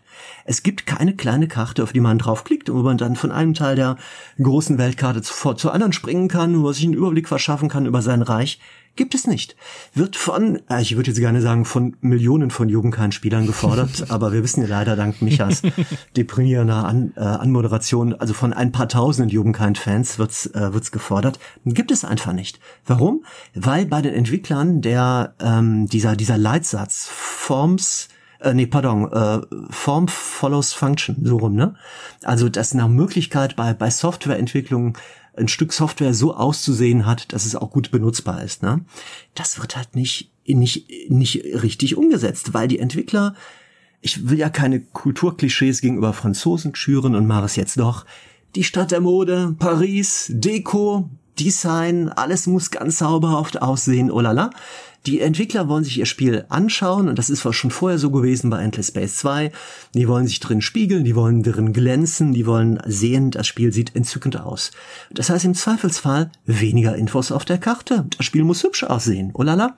Und ob das dann für Spieler, die sich da lang hindurch mühen, irgendwann schlecht zu bedienen ist, ist zweitrangig. Ich überspitze das ein bisschen, aber es ist tatsächlich, es ist, es ist wirklich so. Das ist der, der Grund, der Grund dafür, warum das Spiel nicht so zugänglich ist. Das sind Teil der Entwickler Entwickler, nicht alle, die haben intern auch verschiedene Fraktionen und Leute, die verschiedene ähm, verschiedene Wünsche haben, aber dass die, die Leitung des Studios, dass sie quasi im Zweifelsfall sich entscheidet dafür, dass das Spiel elegant aussieht und nicht dafür, dass es gut bedienbar ist. Was ja absurd ist, gerade bei Amplitude, die ja mit Games Together ein Programm haben, in dem sie die Community an der Entwicklung und Weiterentwicklung ihrer Spiele beteiligen wollen. Ist das nur PR? Das ist keine PR, die machen das auch, aber die setzen halt, dass die setzen es halt nicht, nicht konsequent um. Also die, die haben zum Beispiel eine Gruppe von sogenannten VIP-Fans. Das sind äh, Spieler aus der ganzen großen weiten Welt, die seit Jahren an sich binden, die alle Spiele von denen begleiten, die in kleinen internen Forum versammelt sind und denen andauernd Tipps geben. Und da kann man auch ganz offen und direkt mit den Entwicklern diskutieren. Ich bin selber mittlerweile auch in dem Team drin, muss allerdings zu meiner Schande gestehen, dass ich das fast gar nicht nutze, weil ich da kaum, kaum Zeit zu habe als, als Streamer einfach. Aber es gibt die Möglichkeit, sich andauernd von Entwicklerseite aus das direkte Feedback zu bekommen von den Fans. Und es kommt dieses Games Together Programm, das in Teilen deutest du leider auch was Wahres an. Natürlich wie bei allen ähnlichen Programmen bei anderen Studios oder Publishern auch immer auch einen Marketing-Effekt hat. Ne? Es, es finden oft so Abstimmungen statt. Das gibt's auch bei Anno 1800. Da gibt's Abstimmungen. Welches DLC-Pack wollen wir als nächstes bringen? Beispielsweise. Ne? Äh, es gibt immer wieder so, so Abstimmungen oder Beteiligungsmöglichkeiten, die einem angeboten werden als Fans, wo man über so ein paar Pilotprojekte abstimmen kann. Und dann kann man sagen, die nächste Teilfraktion soll so und so sein oder wir wollen bei irgendeiner neuen Untergruppe, die im Spiel bei einem unabhängigen Volk oder so, das eingeführt wird, eher diese haben und der Grafikentwurf, den finden wir cooler, ist auch ein Marketinginstrument. Aber war tatsächlich ehrlicherweise auch gedacht und ist gedacht als ein Beteiligungsmoment, was aber nicht richtig genutzt wird. Und das ist letztlich ja, da sind die Entwickler halt hin und her gerissen. Ich befürchte, das ist eine der, eine der schlimmsten Sachen, die man eigentlich sagen kann im Entwicklerstudio. Und äh, es fällt mir echt schwer, das zu sagen, weil ich glaube, das sind sehr nette und fähige Leute, aber ich sag's mal trotzdem, die glauben zu teilen wirklich, dass sie klüger sind als ihre User, als ihre Käufer. Und dass das, was ein Spieler wünscht als, als Wunsch, was er gerne hätte vom Produkt, da sagen, sagen die halt oft, viel zu oft, nee, wir wissen's besser. Eigentlich magst du es doch lieber so, auf diese Weise, die ich dir zeigen werde. Du motzt immer noch, warte ab. Du wirst irgendwann noch einsehen. Ich bin im Recht, du wirst das noch lieben, was ich dir vorsetze. Ihr wird gegessen, was auf den Tisch kommt.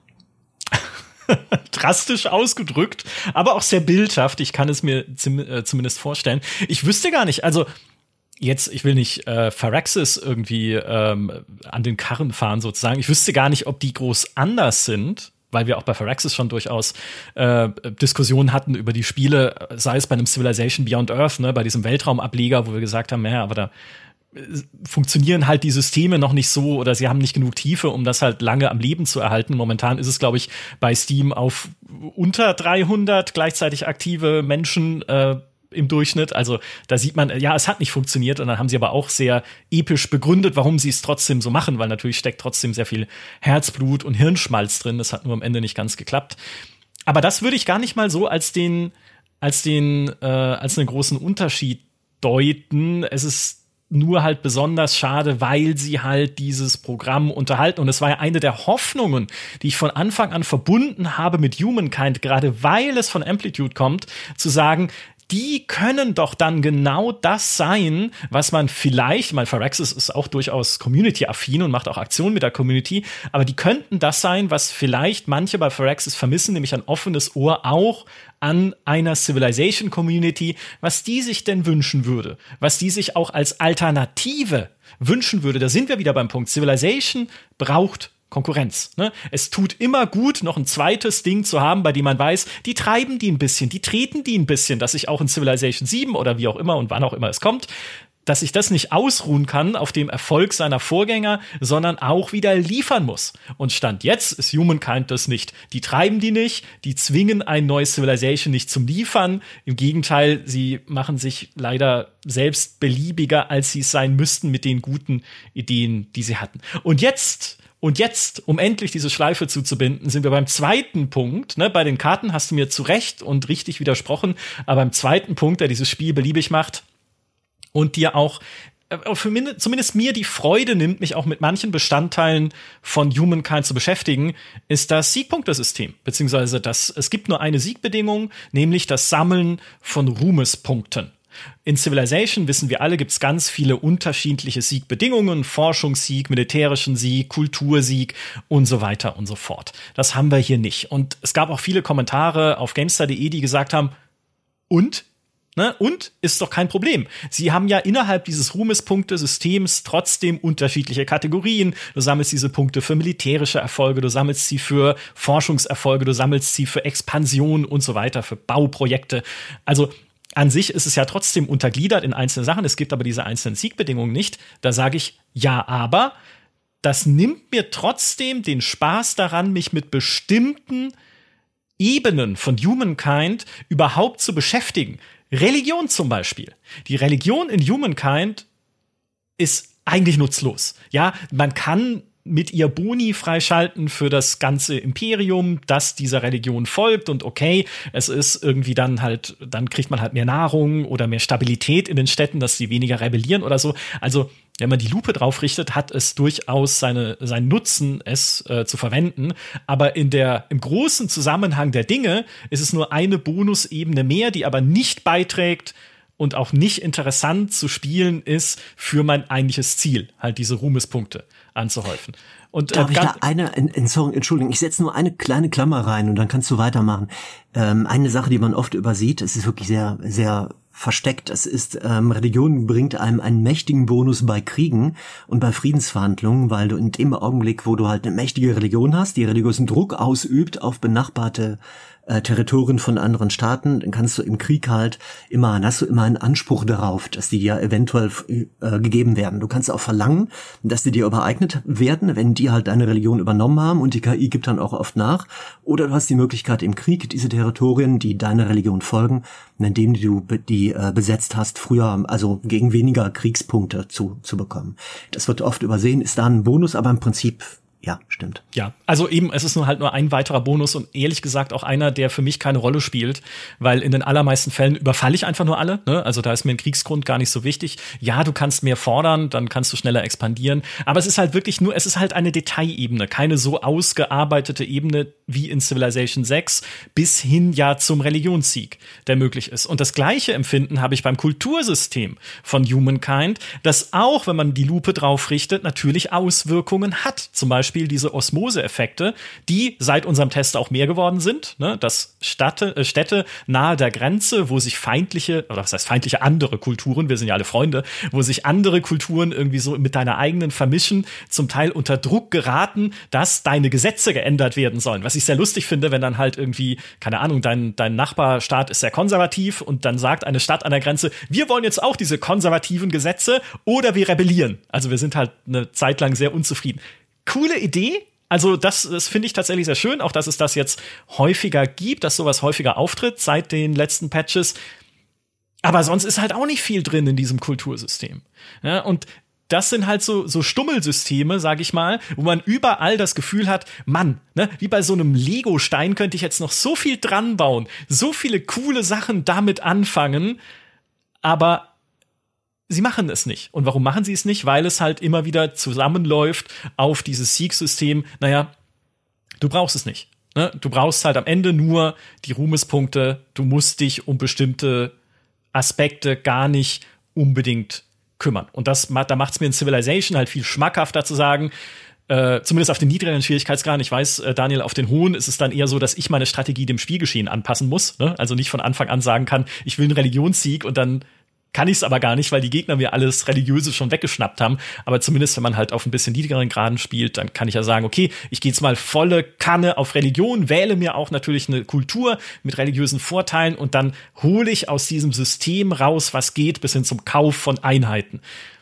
Das haben wir bei Humankind halt leider nicht.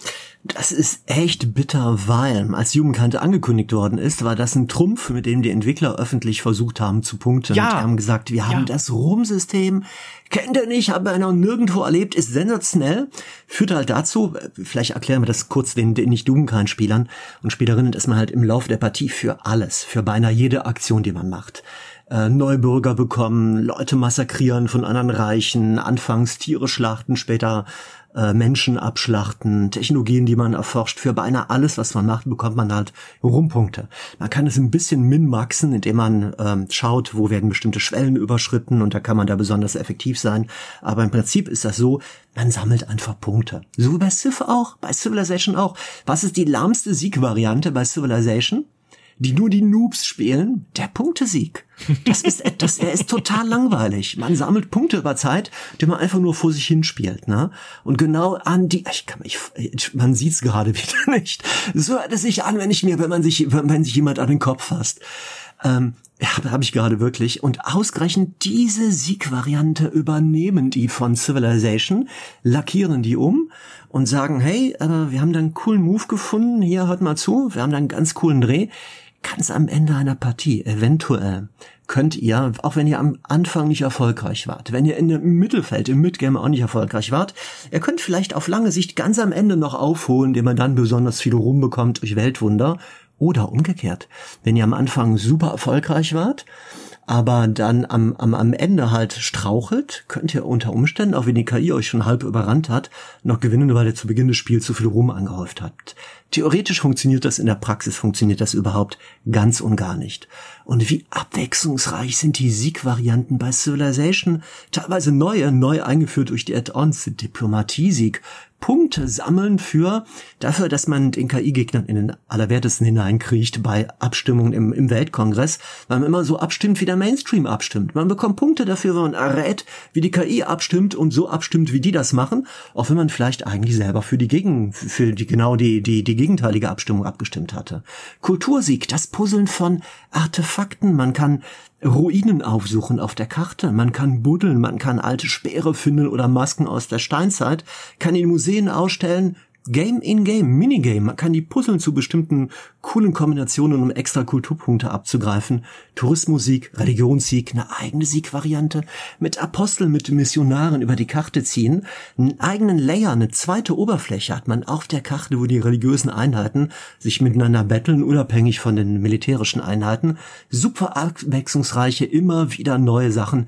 Dafür abgestimmt, Zivilisationen, Kulturen, die genau eine Siegvariante ihre mächtigen Boni haben so viel Wiederspielwert, so viel Komplexität.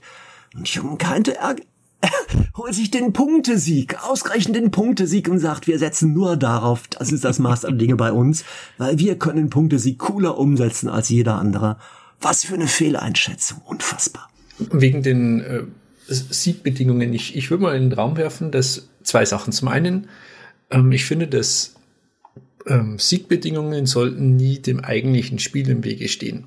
Ähm, also ich finde es immer ganz furchtbar, wenn mir ein Spiel, um es zu gewinnen, Sachen aufdrückt, die ich eigentlich zu dem Zeitpunkt gar nicht machen will. Wie zum Beispiel, ich äh, stimme jetzt für irgendwas, das, für das ich gar nicht bin, nur um irgendwelche Punkte zu kriegen. Oder ich rück jetzt schon im Zeitalter vor, nur damit, also jetzt in Humankind, nur damit ich irgendwie die Punkte perfekt austariert bekomme und das, das zum Minmaxen. Also ich finde, dass ähm, ja, Siegbedingungen sollten eben nicht dem im Weg stehen, wie ich jetzt gerade mein Spiel spielen will, weil das dann nur dazu führt, dass ich in dem Moment weniger Spaß dabei habe. Auch zum Beispiel jetzt bei Civilization, wenn man sich versucht, auf den Religionskrieg, äh, auf den Religionssieg vorzubereiten, das ist so viel Busywork mit diesen ganzen Inquisitoren und so weiter, das will ich eigentlich nicht machen. Also ich finde, dass ein, ein Sieg sollte am Schluss das Resultat des Spielspaßes zuvor sein und nicht das Resultat von maximal guter Arbeit. Ah. Und mhm. das zweite ist, dass ich zumindest so wie es, es zeigt, Paradox finde ich ganz gut mit seinen Globalstrategiespielen, dass Siegbedingungen gar nicht unbedingt notwendig sind. Wenn das Spiel an sich einfach genügend Spaß macht. Es gibt bei Paradox, bei Europa Universalis, bei jetzt bei dem neuen Victoria, da gibt es keine Siegbedingungen. Und trotzdem ist das Spiel eben so aufgestellt, dass ich mir selbst meine Ziele suchen kann. Und im Grunde läuft sich ja sowieso immer in jedem Spiel darauf. Ich will halt entweder schönes Rollenspiel spielen. Dazu brauche ich viele Möglichkeiten, wie ich mein Reich ähm, ausdiversifizieren kann. Oder ähm, ich will einfach nur so stark wie möglich werden. Aber um so stark wie möglich zu werden, brauche ich auch keine Siegbedingung, die mir sagt, werd so stark wie möglich. Ähm, also, und der Erfolg der Paradox-Spiele, glaube ich, zeigt ganz gut, dass es diese Oldschool-Denkweise der Siegbedingungen gar nicht unbedingt braucht. Uh, kontrovers. Das ist ja, das ist ja eine Perspektive, die ich noch nie äh, gehört habe äh, oder noch nie, über die ich noch nie nachgedacht habe. Ich meine, bei Victoria 3 gibt es ja Siegbedingungen. Du kannst ja sagen, mein Staat soll irgendwie der fortschrittlichste sein oder die meisten äh, sozialistischen Reformen haben oder am besten expandieren oder so. Kannst ja theoretisch wählen. Du kannst aber natürlich auch darauf verzichten und komplett Sandbox spielen. Ich glaube aber, das sind zwei unterschiedliche Spieltypen von Globalstrategie, über die wir reden. Also bei einem Civilization, was ja auch ein festgesetztes Ende hat, weil ja irgendwann, gut, das haben die Paradox-Spiele auch, aber irgendwann geht ja auch die technologische Progression einfach nicht mehr weiter. Ne? Und dann den Leuten einen klareren Weg zu geben, was willst du bis dahin erreicht haben? Das finde ich gar nicht so verkehrt. Und ich finde auch das Beispiel, was Daniel genannt hat, mit ich stimme im Weltkongress anders ab, als ich es eigentlich tun würde, wenn ich meinem Gewissen folgen würde, ist doch super. Das ist Politik. So funktioniert Politik auch im echten Leben. Ne, die Leute da drüben sagen, sie wollen alle Steuern abschaffen. Ich halte das für Blödsinn, aber weil ich mit denen eine Koalition bilden muss, äh, stimme ich jetzt trotzdem so ab, ne? auch wenn ich es irgendwie doof finde. Ähm, also da kann ich dann wieder mein Rollenspiel reindenken. Aber das würde aber halt dann, finde ich, nur funktionieren, wenn diese Entscheidungen dann auch echte Konsequenzen hätten. Also bis zumindest in meiner Erinnerung war dieser Weltkongress meistens einfach völlig irrelevant. Und dann ist es natürlich auch ein leichtes, einfach was anderes zu wählen. Und dann ist es eben, reißt es mich eigentlich aus dem Spiel raus, weil ich einfach nur, was macht jetzt die KI? Und ich denke überhaupt nicht drüber nach, was das jetzt für Folgen haben könnte, weil es sowieso egal ist. Und auch grundsätzlich bei diesen ähm, äh, Siegbedingungen, die, also wenn die Siegbedingung das Spiel unterstützt, dass es mir dadurch mehr Spaß macht, dann bin ich sofort dabei. Aber wenn die Siegbedingung nur dazu führt, dass ich das Spiel auf eine Weise spiele, wie es mir eigentlich gar keinen Spaß macht oder was einfach nur ewig äh, viel Arbeit bedeutet, ähm, dann brauche ich es nicht. Also aber es ist halt sehr häufig so. Mhm. Äh, das verstehe ich. Als kleine Klammer zum Weltkongress, da möchte ich eine Lanze brechen für den Weltkongress damals von Alpha Centauri. Weil in dem konntest du so derbe äh, einflussreiche Entscheidungen treffen, dass es eine große Freude war, wie zum Beispiel den Meeresspiegel anheben. Und dann hat halt jemand anders ganz viele Städte an der Küste. Ja, Pustekuchen, die sind halt weg, ne? weil wir im Weltkongress alle Diploma äh, demokratisch korrekt abgestimmt haben, dass der Meeresspiegel angehoben wird. Oder irgendwie diese Planetenbrecherraketen zu erlauben, die halt ein kleineres Land mit einem Treffer auslöschen. Nö, wir haben doch gerade gesagt, wir erlauben das, war eine demokratische Abstimmung und hier bumm. Ja, ähm, also das war damals, das ist bis heute mein Lieblings-Weltkongress äh, in mhm. einem Civilization-Spiel. Äh, Humankind hat jetzt ja einen eigenen, dank des Add-ons. Ähm, bevor wir aber zum Add-on kommen, ich möchte euch eines vorlesen, schnell, um nochmal eine andere Perspektive reinzubringen bei Humankind und seinen Siegbedingungen. Und mich auch sehr interessieren würde, was Daniel dazu sagt. Das war nämlich ein Kommentar von Schneidberg unter dem Nachtest zu Humankind von Rainer im März. Und ich lese ihn jetzt nicht komplett, es ist ein sehr langer Kommentar, aber ich versuche ihn punktuell so zusammenzufassen, dass er Sinn ergibt. Und zwar folgendes. Ich liebe und suchte Humankind, obwohl es wirklich noch unausgereift ist. Für mich habe ich erkannt, dass der Spielspaß und die Spannung davon abhängig ist, wie sehr man sich auf das Ruhmpunktesystem einlässt. Ich versuche beispielsweise immer das Maximum an Ruhmpunkten zu, äh, zu sammeln, bevor ich in die nächste Epoche wechsle, was dazu führt, dass ich häufig gar keine Technologien mehr erforschen kann in der aktuellen Epoche. Und das führt dann auch zu ganz anderen Herausforderungen im Late Game als im Early Game. Zum Beispiel muss ich viel mehr überlegen, wen greife ich an, welche Gebiete fordere ich, welche Städte erobere ich, ähm, welche Ressourcen sichere ich mir. Ne? Ich muss mehr auf mein Städtelimit achten, wen verprelle ich, wo erzeuge ich Konflikte und Grolle, die dann wieder zu Kriegen führen können, ähm, welche Gegner muss ich schwächen, damit ich sie im Ruhmpunkte-Ranking hinter mir lasse. Also wirklich pro Epoche zu gucken, wie ziehe ich jetzt hier die maximalen Ruhmpunkte raus um dann weiterzugehen in die nächste Epoche. Und der Appell hier in diesem Kommentar von Schneidberg ist, gebt dem Spiel eine echte Chance und lasst euch voll auf das Ruhmpunktesystem ein und erkennt, dass genau darin der Reiz des Spiels liegt. Wer das macht, wird zum Beispiel feststellen, dass eine einseitige Fokussierung auf Handel, Wissenschaft oder Militär über das ganze Spiel hinweg schlichtweg auf Kosten der Spielfreude geht.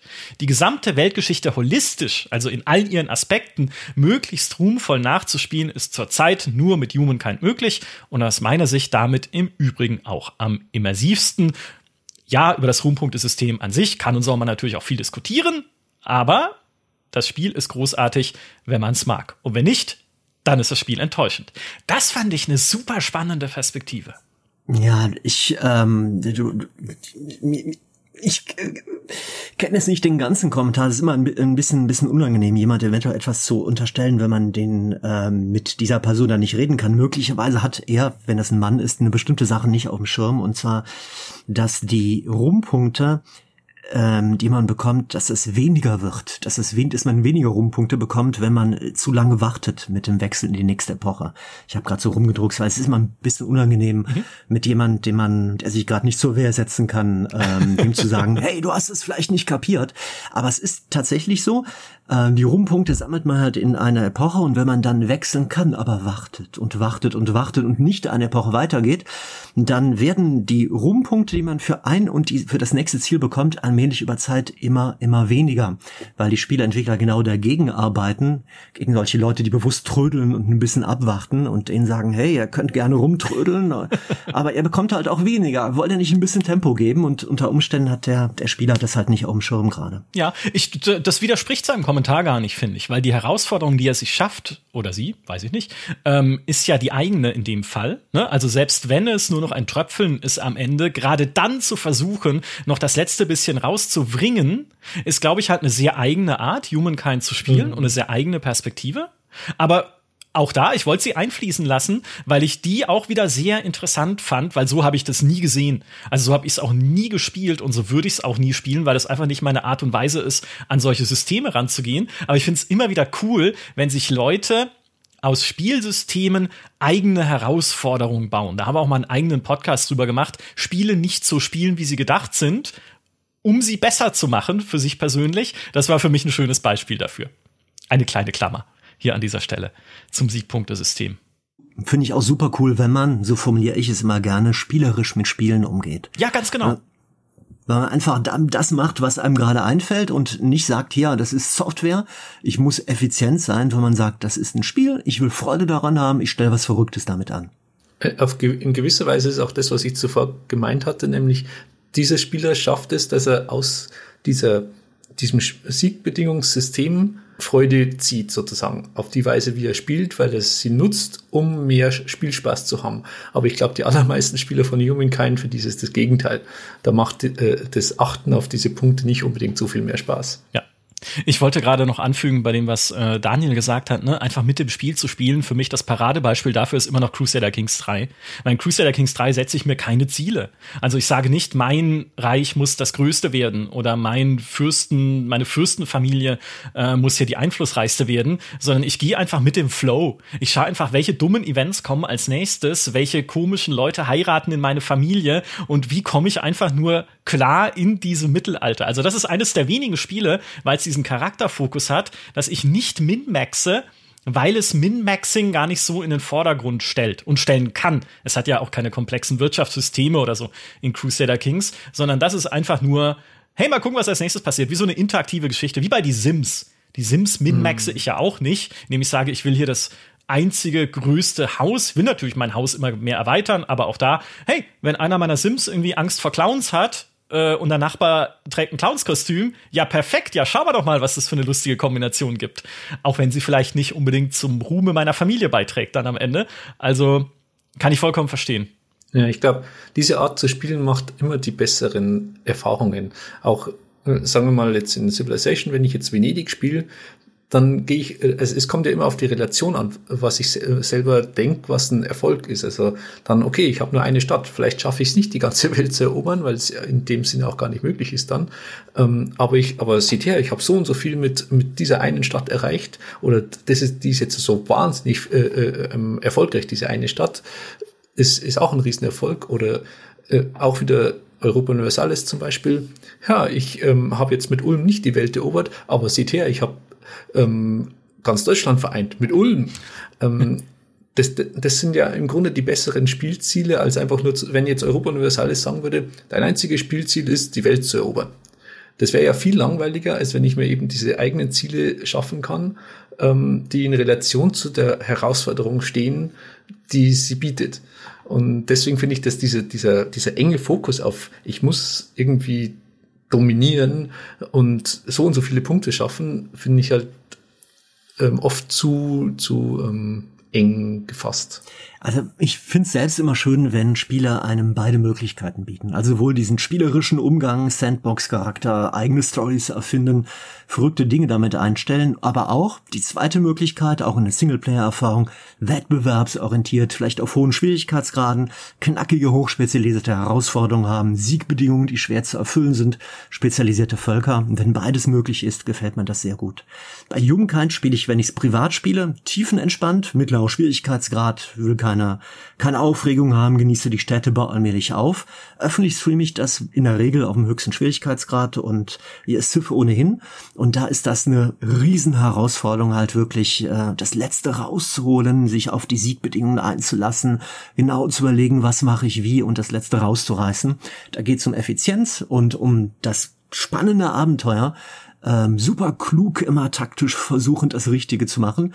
Und im anderen Fall halt um, um Immersion, reingucken, schauen, staunen, bauen, spielen. Ja, ich finde, Civ ist auch ein besseres Sandbox-Spiel, als es Humankind ist. Einfach auch, weil es viel mehr Systeme und viel mehr Möglichkeiten gibt innerhalb dieser Systeme. Ne? Schon allein ein Religionssystem, was man damit alles anfangen kann. Oder die Stadtstaaten, die in einem Civilization 5 und 6 sehr viel facettenreicher sind als diese Barbarenstädte, die in einem Humankind entstehen und die man sich einfach aufkaufen kann, wenn man es richtig macht, ne? um, dem, um sie dem eigenen Reich irgendwie einzuverleiben. Da steckt mehr Dynamik drin in einzelnen, ähm, in einzelnen Spielsystemen von Civilization. Dynamik in dem Sinne, hey, ich kann halt unterschiedliche Sachen ausprobieren. Wenn ich jetzt nicht, und genau wie du sagst, Daniel, ne, ich kann es genauso erfolgsfokussiert spielen. Ich kann von Anfang an irgendwie sagen, okay, ich gucke jetzt, dass ich den letzten, der, die letzte, das letzte bisschen Glaubenspunkte noch rauspresse aus meiner Bevölkerung, indem ich exakt den richtigen Pfad gehe, wie ich meine Religion dort äh, upgrade und was ich draus mache.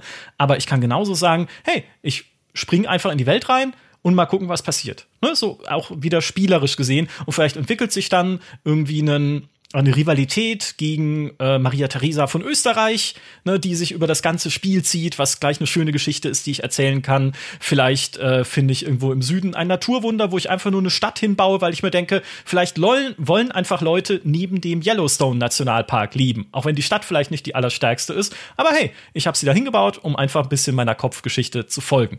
Kannst du machen, ne, wenn du es halt minmaxen willst musst du es nicht machen, sondern kannst genauso halt die andere Spielweise wählen.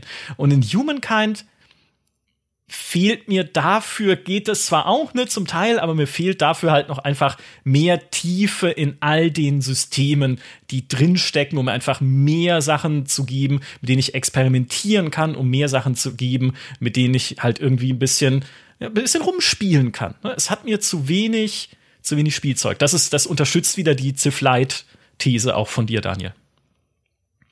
Jetzt ist natürlich die Gretchenfrage, ändert das neue Add-on etwas daran? Ne? Together We Rule erschienen am 9. November.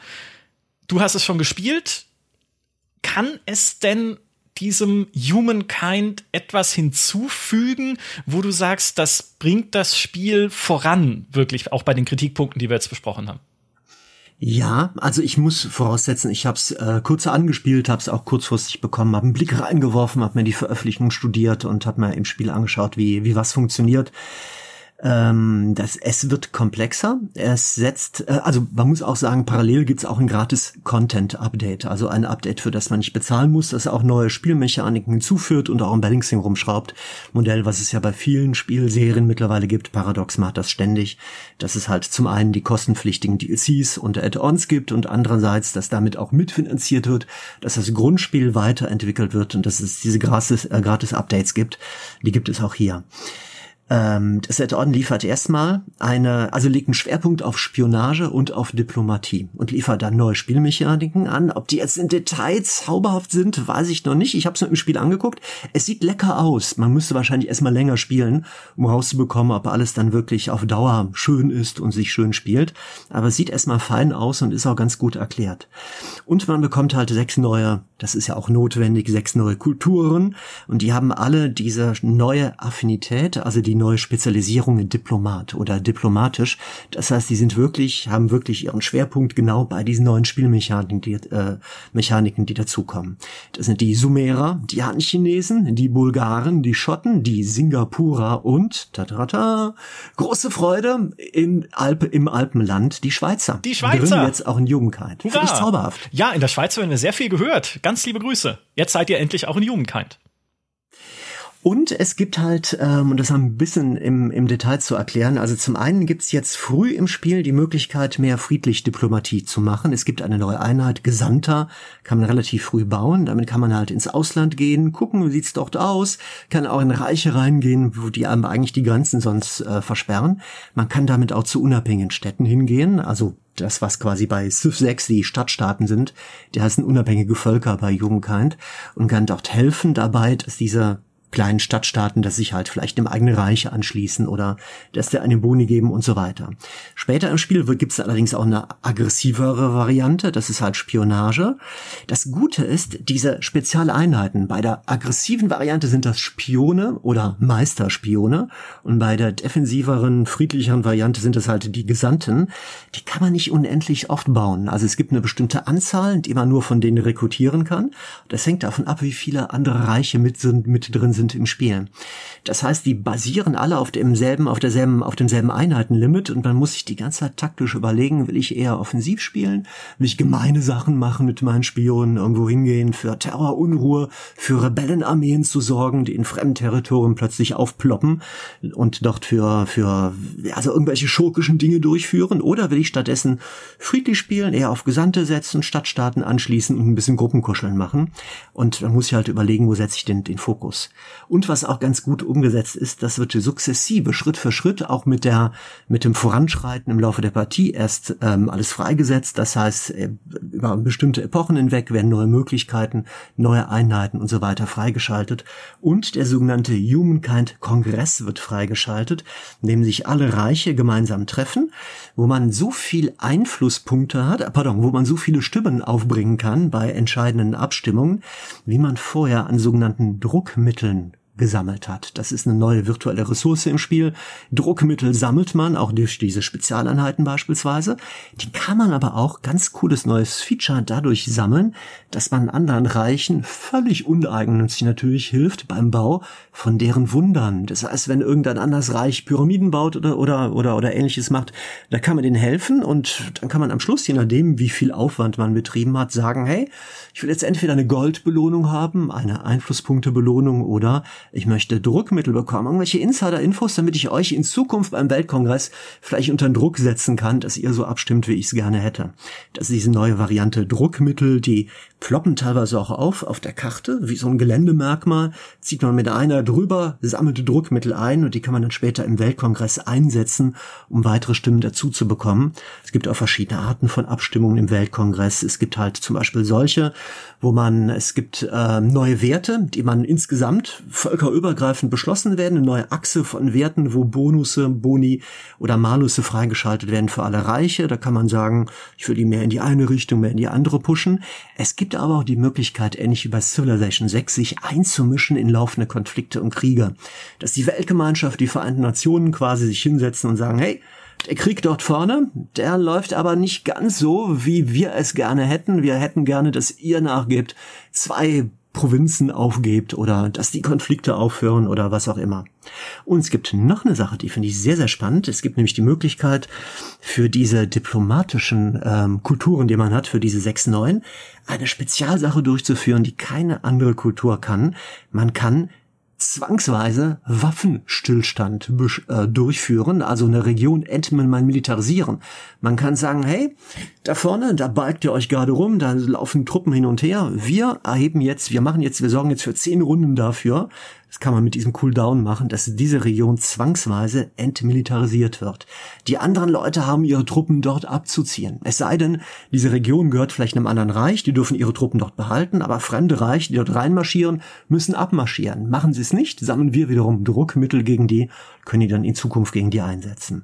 Das ist so ein kleiner Überblick über diese viele neuen Spielfeatures, die sich cool lesen und die insofern auch wichtig sind für die Entwicklung von Jugendkind, weil sie das Spiel mal wieder doch ein Stückchen weiter komplex machen und vielleicht ein bisschen wieder entfremden zu einem etwas vollwertigen und umfangreicheren Spiel hin entwickeln.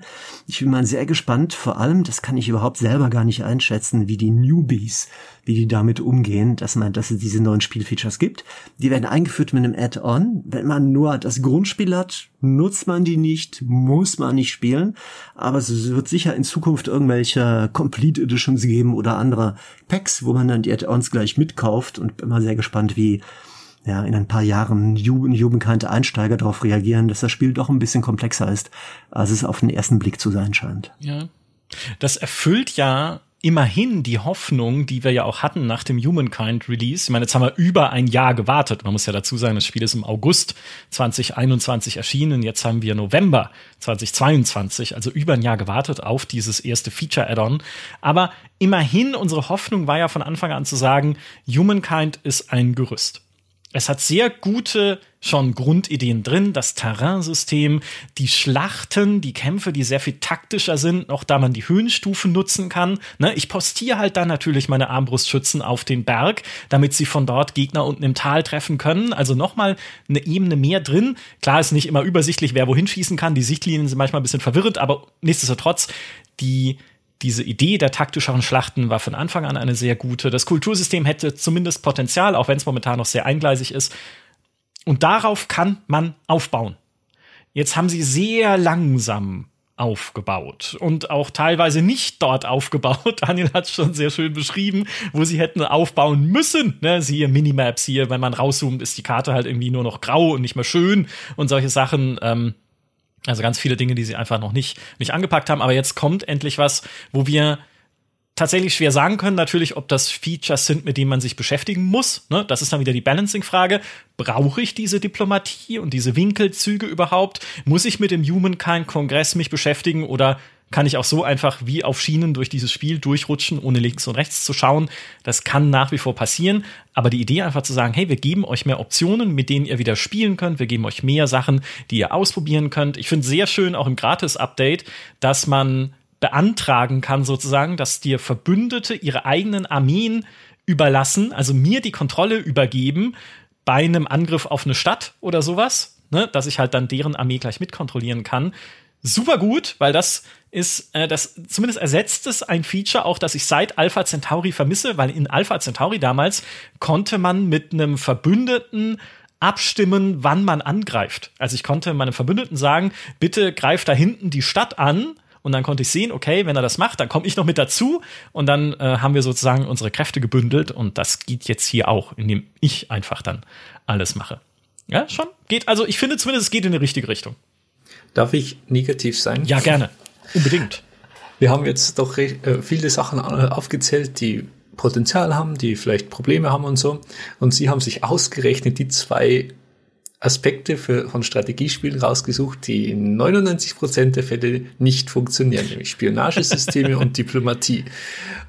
Und ich kann mir einfach beim besten Willen nicht vorstellen, dass sie jetzt ausgerechnet mit Humankind, das genügend konzeptionelle Probleme hat, diese äh, äh, Systeme auf einmal perfektionieren.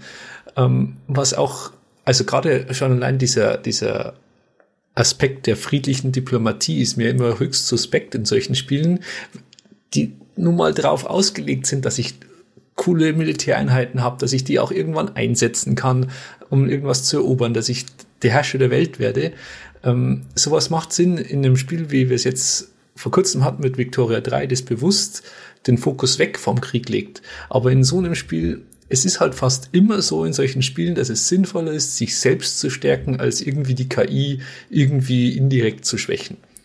Und auch diese ganzen, es hört sich immer ganz nett an mit diesen so, okay, du kannst jetzt hier irgendwelche Verträge machen und hier einen Waffenstillstand und so, aber wann ist denn das wirklich in dem Spiel vor allem gegen die KI relevant? Also das funktioniert halt fast nie und deswegen fürchte ich, dass dieses DLC kaum mehr Spielwert reinbringen wird. Ah, was ich, also da bin ich noch, äh, ganz kurz, Daniel, äh, da bin ich noch bei dem, was auch Daniel wiederum vorhin schon gesagt hat. Ich glaube, die Prioritäten kann man hinterfragen. Ne, wäre es jetzt Priorität, ein Add-on zu machen, was die Diplomatie vertieft? Ich denke nicht, ne, vollkommen richtig, weil das Spiel hat andere Probleme. Jetzt hätte man sich erstmal die Systeme, die schon im Spiel, gut, Diplomatie ist auch schon im Spiel, aber sowas wie das Kultursystem oder das Religionssystem anschauen können oder vielleicht auch halt andere irgendwie, äh, irgendwie den Städteausbau, ne, nochmal zur Brust nehmen können und sagen, wie kriegen wir denn da mehr interessante Entscheidungen rein. Ne? Dem alten Sid Meier-Spruch folgend, ein gutes Spiel ist eine Abfolge interessanter Entscheidungen. Und das ist es halt in Humankind leider nicht immer. Viele Entscheidungen sind halt nicht so interessant, weil sie zu offensichtlich sind, was man tun muss, um sich einen Vorteil zu verschaffen. und dann zu sagen, ja, jetzt machen wir erstmal die Diplomatie. Okay, die Diplomatie in Humankind war halt einfach auch sehr flach, muss man sagen. Und noch dazu furchtbares Menü, wie ich finde, die diplomatische Verhandlungen. Also ist vielleicht jetzt nicht das erste, auf das ich gekommen wäre. Nichtsdestotrotz immerhin halt der Versuch, mehr reinzugeben. Ja, aber ähm, stellt euch das doch mal plastisch vor. Die Entwickler hätten von Jugendcard hätten jetzt tatsächlich hingegangen und hätten als kostenpflichtiges Add-on ah, nein, das auf keinen Fall, neue natürlich. Features, genau, Ja. nicht neue Features verkauft, Ja. sondern einfach nur eine Runderneuerung von dem, was sie schon haben, was nicht gut läuft. Oh Gott. Aufstand, die hätten, die, ne, die wären gelünscht worden. Aber es gibt trotzdem bessere, äh, ähm, Syst- bessere Bereiche, die man mit Bezahlinhalten erweitern kann, als ausgerechnet diese beiden. Also ich meine, wenn wann immer ich das bei einem Strategiespiel sehe, jetzt kommt das Spionage äh, äh, ähm, DLC, dann denke ich mir von Hause schon, vielleicht kaufe ich es irgendwann in einem Sale, weil ich halt einfach alles haben will, so wie du am Anfang schon gesagt hast, aber nicht, weil ich so gespannt äh, bin, ob das jetzt endlich funktioniert. Ich meine auch auch in Civilization das Spionagesystem, okay, kann man noch dazu nehmen, aber relevant ist es jetzt nicht fürs Spiel. Und die Diplomatie ist ja immer noch ein Graus. Schon allein, weil halt auch die, für ein vernünftiges KI, äh, Diplomatiesystem brauchst du auch eine vernünftige KI, die auch sinnvolle Handlungen machen kann und diese Systeme halt auch tatsächlich hernehmen kann. Aber wenn ich das nicht habe, dann bringt mir auch, bringen mir auch die ganzen Optionen drumherum nichts. Und deswegen, also, ja, da bin ich sehr, sehr, sehr skeptisch mit diesem DLC. Ich glaube, ein großer Teil des Frusts kommt aus dem, was Micha schon gesagt hat, dass das Tempo, in dem sich das Spiel weiterentwickelt, das ist so ein sehr, sehr, sehr gemächliches. Das geht in ganz kleinen Schritten nur voran.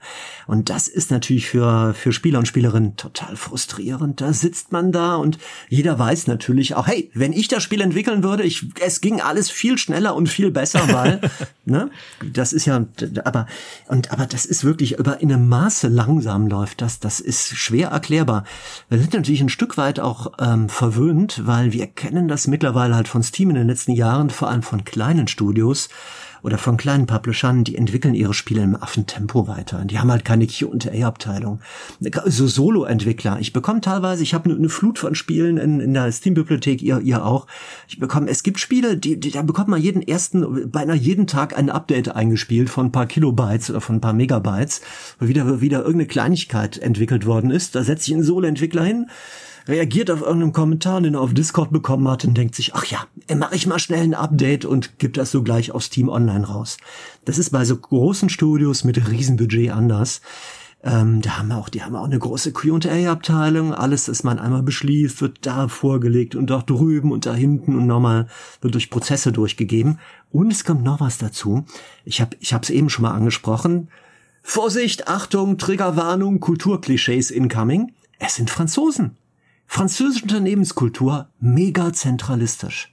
Da ist nichts mit flachen Hierarchien. Flache Hierarchien werden im anglosächsischen äh, Raum erfunden und praktiziert, vielleicht in Deutschland mittlerweile modisch äh, auch noch aufgegriffen, aber in Frankreich. Das ist alles total durchdrehend äh, dezentralisiert, in fast allen großen Konzernen auch. Wenn dann irgendwelche Leute unten was beschließen und machen wollen, dann geht das eine Etage nach der anderen rauf und wieder runter und hin und her. Und ich befürchte, das ist mit ein Grund dafür, dass alles so schnarchnasig langsam läuft. Als Mitarbeiter eines französischen Unternehmens kann ich dazu keinen Kommentar abgeben. Doch ich kann einen Kommentar abgeben. Bei uns ist nicht ganz so schlimm bei Bebedia. Also, ne, bevor ihr euch Sorgen macht, was wir hier gar nichts dürfen, das stimmt nicht. Aber äh, grundsätzlich, äh, ich meine, man muss ja dazu sagen, Amplitude ist jetzt kein kleines Indie-Studio. Ne? Also Amplitude ist äh, gehört zu Sega, zum Publisher. Das, also das wurde von denen aufgekauft 2016. Ähm, Genauso wie Creative Assembly auch, die Total War Entwickler und äh, Relic auch natürlich. Ähm, also das heißt, die sind schon eingebunden in ein sehr äh, großes Publishing-Familiennetzwerk sozusagen. Ähm, und äh, natürlich ist Humankind trotzdem kein Spiel, das mit so einem Budget entwickelt wird wie wahrscheinlich ein Civilization ne, bei Phyrexis. Die gehören ja auch zu Take-Two, einer Firma, die noch mal auf einem anderen Level spielt wie ein Sega. Nichtsdestotrotz, den Indie-Bonus haben sie dann nicht wirklich. Ne? Ich verstehe, also ich verstehe halt nicht, dass es am Anfang auch so lange gedauert hat. Mittlerweile bin ich mir dann allerdings, also rein wenn du dir jetzt Spielerzahlen ansiehst, weiß ich nicht, ob du als ähm, Geldgeber in so einer Firma jetzt noch so motiviert bist, viele Ressourcen in Humankind reinzustecken, weil ich, also ich, kann mir nicht vorstellen, egal wie viel, wie gute Inhalte du nochmal schaffst, dass die riesigen Verkaufszahlen gibt's nicht mehr, weil die Leute einfach das Spiel im, im Kopf abgeschrieben haben, glaube ich. Also ich würde da jetzt auch nicht mehr so viel Geld reinstecken, um ganz ehrlich zu sein. Da würde ich lieber ein Humankind 2 entwickeln.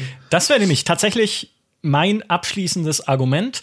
Ein Humankind 2 naja, vielleicht ein bisschen früh jetzt mal so gefühlt, aber was ich halt denke, was das Spiel braucht und wofür wir auch jetzt sehr viel argumentiert haben, ist halt ein Humankind 2.0 mindestens. Ne, so ein bisschen wie es Paradox gemacht hat mit Stellaris 2.0, wo sie einfach die komplette Art und Weise umgestrickt haben, wie man sich in dem Spiel über die Karte bewegt und wie man halt von Sternsystem zu Sternsystem kommt. Also einfach ein, ein Element genommen, was vorher nicht gut funktioniert hat und das Spiel komplett umgebaut um dieses Element halt zum Funktionieren zu bringen.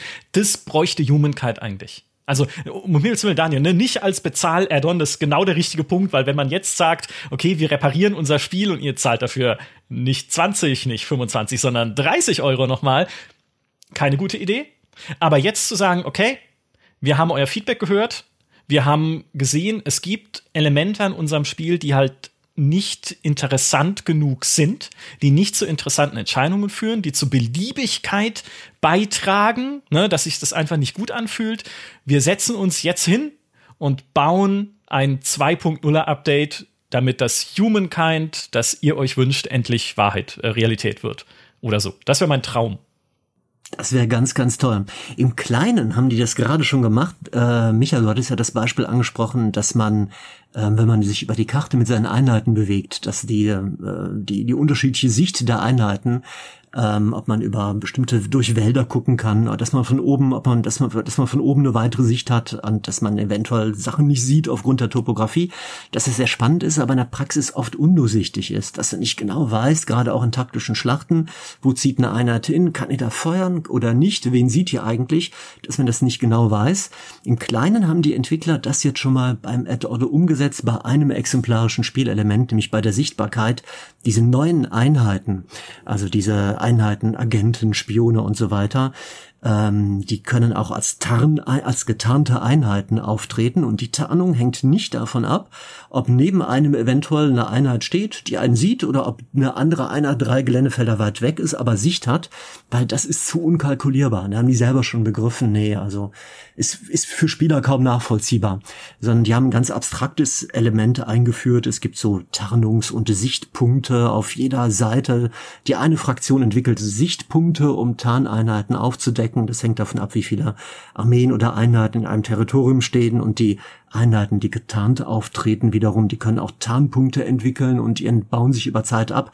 Also sie haben ein System entwickelt, was bereits, lange Rede, kurzer Sinn, darauf aufboost, aufbaut, auf der Erkenntnis, dass die Sichtbarkeit ähm, dass dieses Sichtbarkeitsprinzip nicht richtig angenommen wird von den Spielern und Spielerinnen, weil es nicht richtig verstanden wird und nicht transparent ist.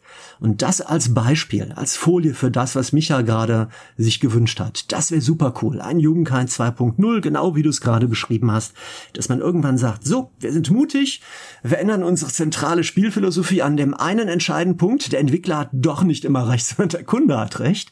Wir sehen ein, wir haben da und da Fehler gebaut, wir versuchen euch die ganze Zeit aufzuschwätzen, dass ihr die Jugendkind so anzunehmen habt, wie es uns gebaut und vorgestellt haben, aber wir gehen in Sack und Asche und sagen, okay, Kundenwunsch geht vor, ihr habt ja irgendwie, wir wissen es eigentlich besser als ihr, aber wenn ihr so doof seid und ein anderes Spiel haben wollt, wir geben es euch. Hier kommt es raus, es ist Jugendkind 2.0. Ja, ich, das wäre doch sehr pragmatisch. Aber dann müssten die echt über ihren Schatten springen, ja. der Besserwisserei. Ja, definitiv.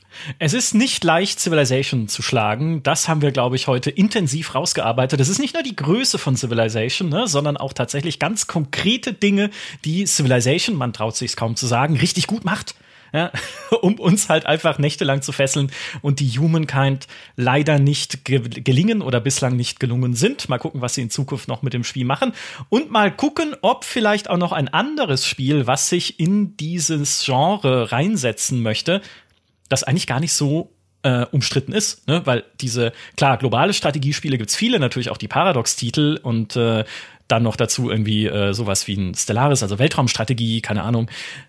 Aber dieses, wir spielen die Menschheitsgeschichte nach, hast du nicht so viel. Also wüsste ich zumindest jetzt nicht so viele, die das machen und versuchen. Ein anderes Spiel, das es noch tun soll in Zukunft, ist Ara History Untold. von dem wir bisher noch relativ wenig wissen. Ne? Wir haben nur Screenshots gesehen, aber mal gucken, wie gut es denen dann gelingt, auch mit diesem realistischeren Look es sieht ja eher aus wie eine richtige kleine Stadt, die man von oben anguckt, während ja sowohl Civilization, insbesondere Civilization 6, als auch Humankind so ein bisschen Comic-Look-mäßig aussehen. Hier soll es alles ein bisschen realistischer aussehen und deine Bevölkerung soll eine größere Rolle spielen in Ara History Untold. Ich bin sehr gespannt, was das dann heißen wird. Kann ich kleine, kleine Männchen anklicken, um zu gucken, was ihre Probleme sind und wie ich sie löse? Ich glaube nicht. Aber vielleicht nicht in einem globalen Strategiespiel, da wird man ja wahnsinnig, wenn ich all meine Millionen Leute dann irgendwie anklicken muss, um zu gucken, oder kann, wie auch immer, äh, um zu gucken, was, was sie gerade plagt. Aber ich bin sehr gespannt, ob denen halt einfach gelingt, einen rundweg neuen Ansatz zu finden, wo man sagt, hey, das ist jetzt, das ist jetzt ein Civilization-Konkurrent, wo Phyrexis in äh, Schweißausbrüche bekommt und sagt, Mensch, wir müssen mal was tun. Wir müssen mal irgendwie da den nächsten Schritt gehen. Da würde ich allerdings gerade aus den Erfahrungen mit Humankind den leidvollen Entschluss ziehen, abwarten, erstmal abwarten, nicht zu lange über Screenshots brüten und sich darüber freuen, nicht zu große Erwartungen aufbauen, die nachher eventuell enttäuscht werden, erstmal abwarten. Weil im Augenblick gibt's halt nur ein paar Bildchen, ein paar allgemeine Formulierungen, die super cool klingen und dann hat man Hunger drauf, aber wir, das Essen steht noch nicht mal auf dem Tisch, wir wissen noch nicht mal, wie es riecht, geschweige denn, dass wir es gekostet haben. Ja, das wird ein Podcast in einer anderen Zeit, wenn wir über Ara History Untold reden können. Für dieses Mal danke ich euch beiden vielmals für diese spannende Diskussion über Humankind, seine Abgründe, aber auch seine Stärken und vielleicht ja auch noch ein bisschen die hauchdünnen Hoffnungen, die wir für die Zukunft des Spiels weiter ähm, in uns tragen. Außer Rainer. Ne? Rainer, du hast es aufgegeben. ja. ja. Tut ja, mir leid. Ist egal. Wir bleiben, wir bleiben auf der Sonnenseite, Daniel und ich, und sagen, hey, das kann noch werden. Und wir wollen es lieben, haben ja auch viele gesagt in den GameStar-Kommentaren. Wir wollen es lieben. Und hey, gucken wir doch einfach in fünf Jahren, wie es ist, wenn sie es noch weiterentwickeln. Wahrscheinlich ist es dann, oder womöglich, ein besseres Spiel. In diesem Sinne, das war's von unserem Podcast für dieses Mal. Ganz vielen Dank, Rainer. Ganz vielen Dank, Daniel. Und ganz vielen Dank an alle, die uns auch diesmal wieder zugehört haben. Macht's gut und bis zum nächsten Ziff. Bis dann. Tschüss. Ciao.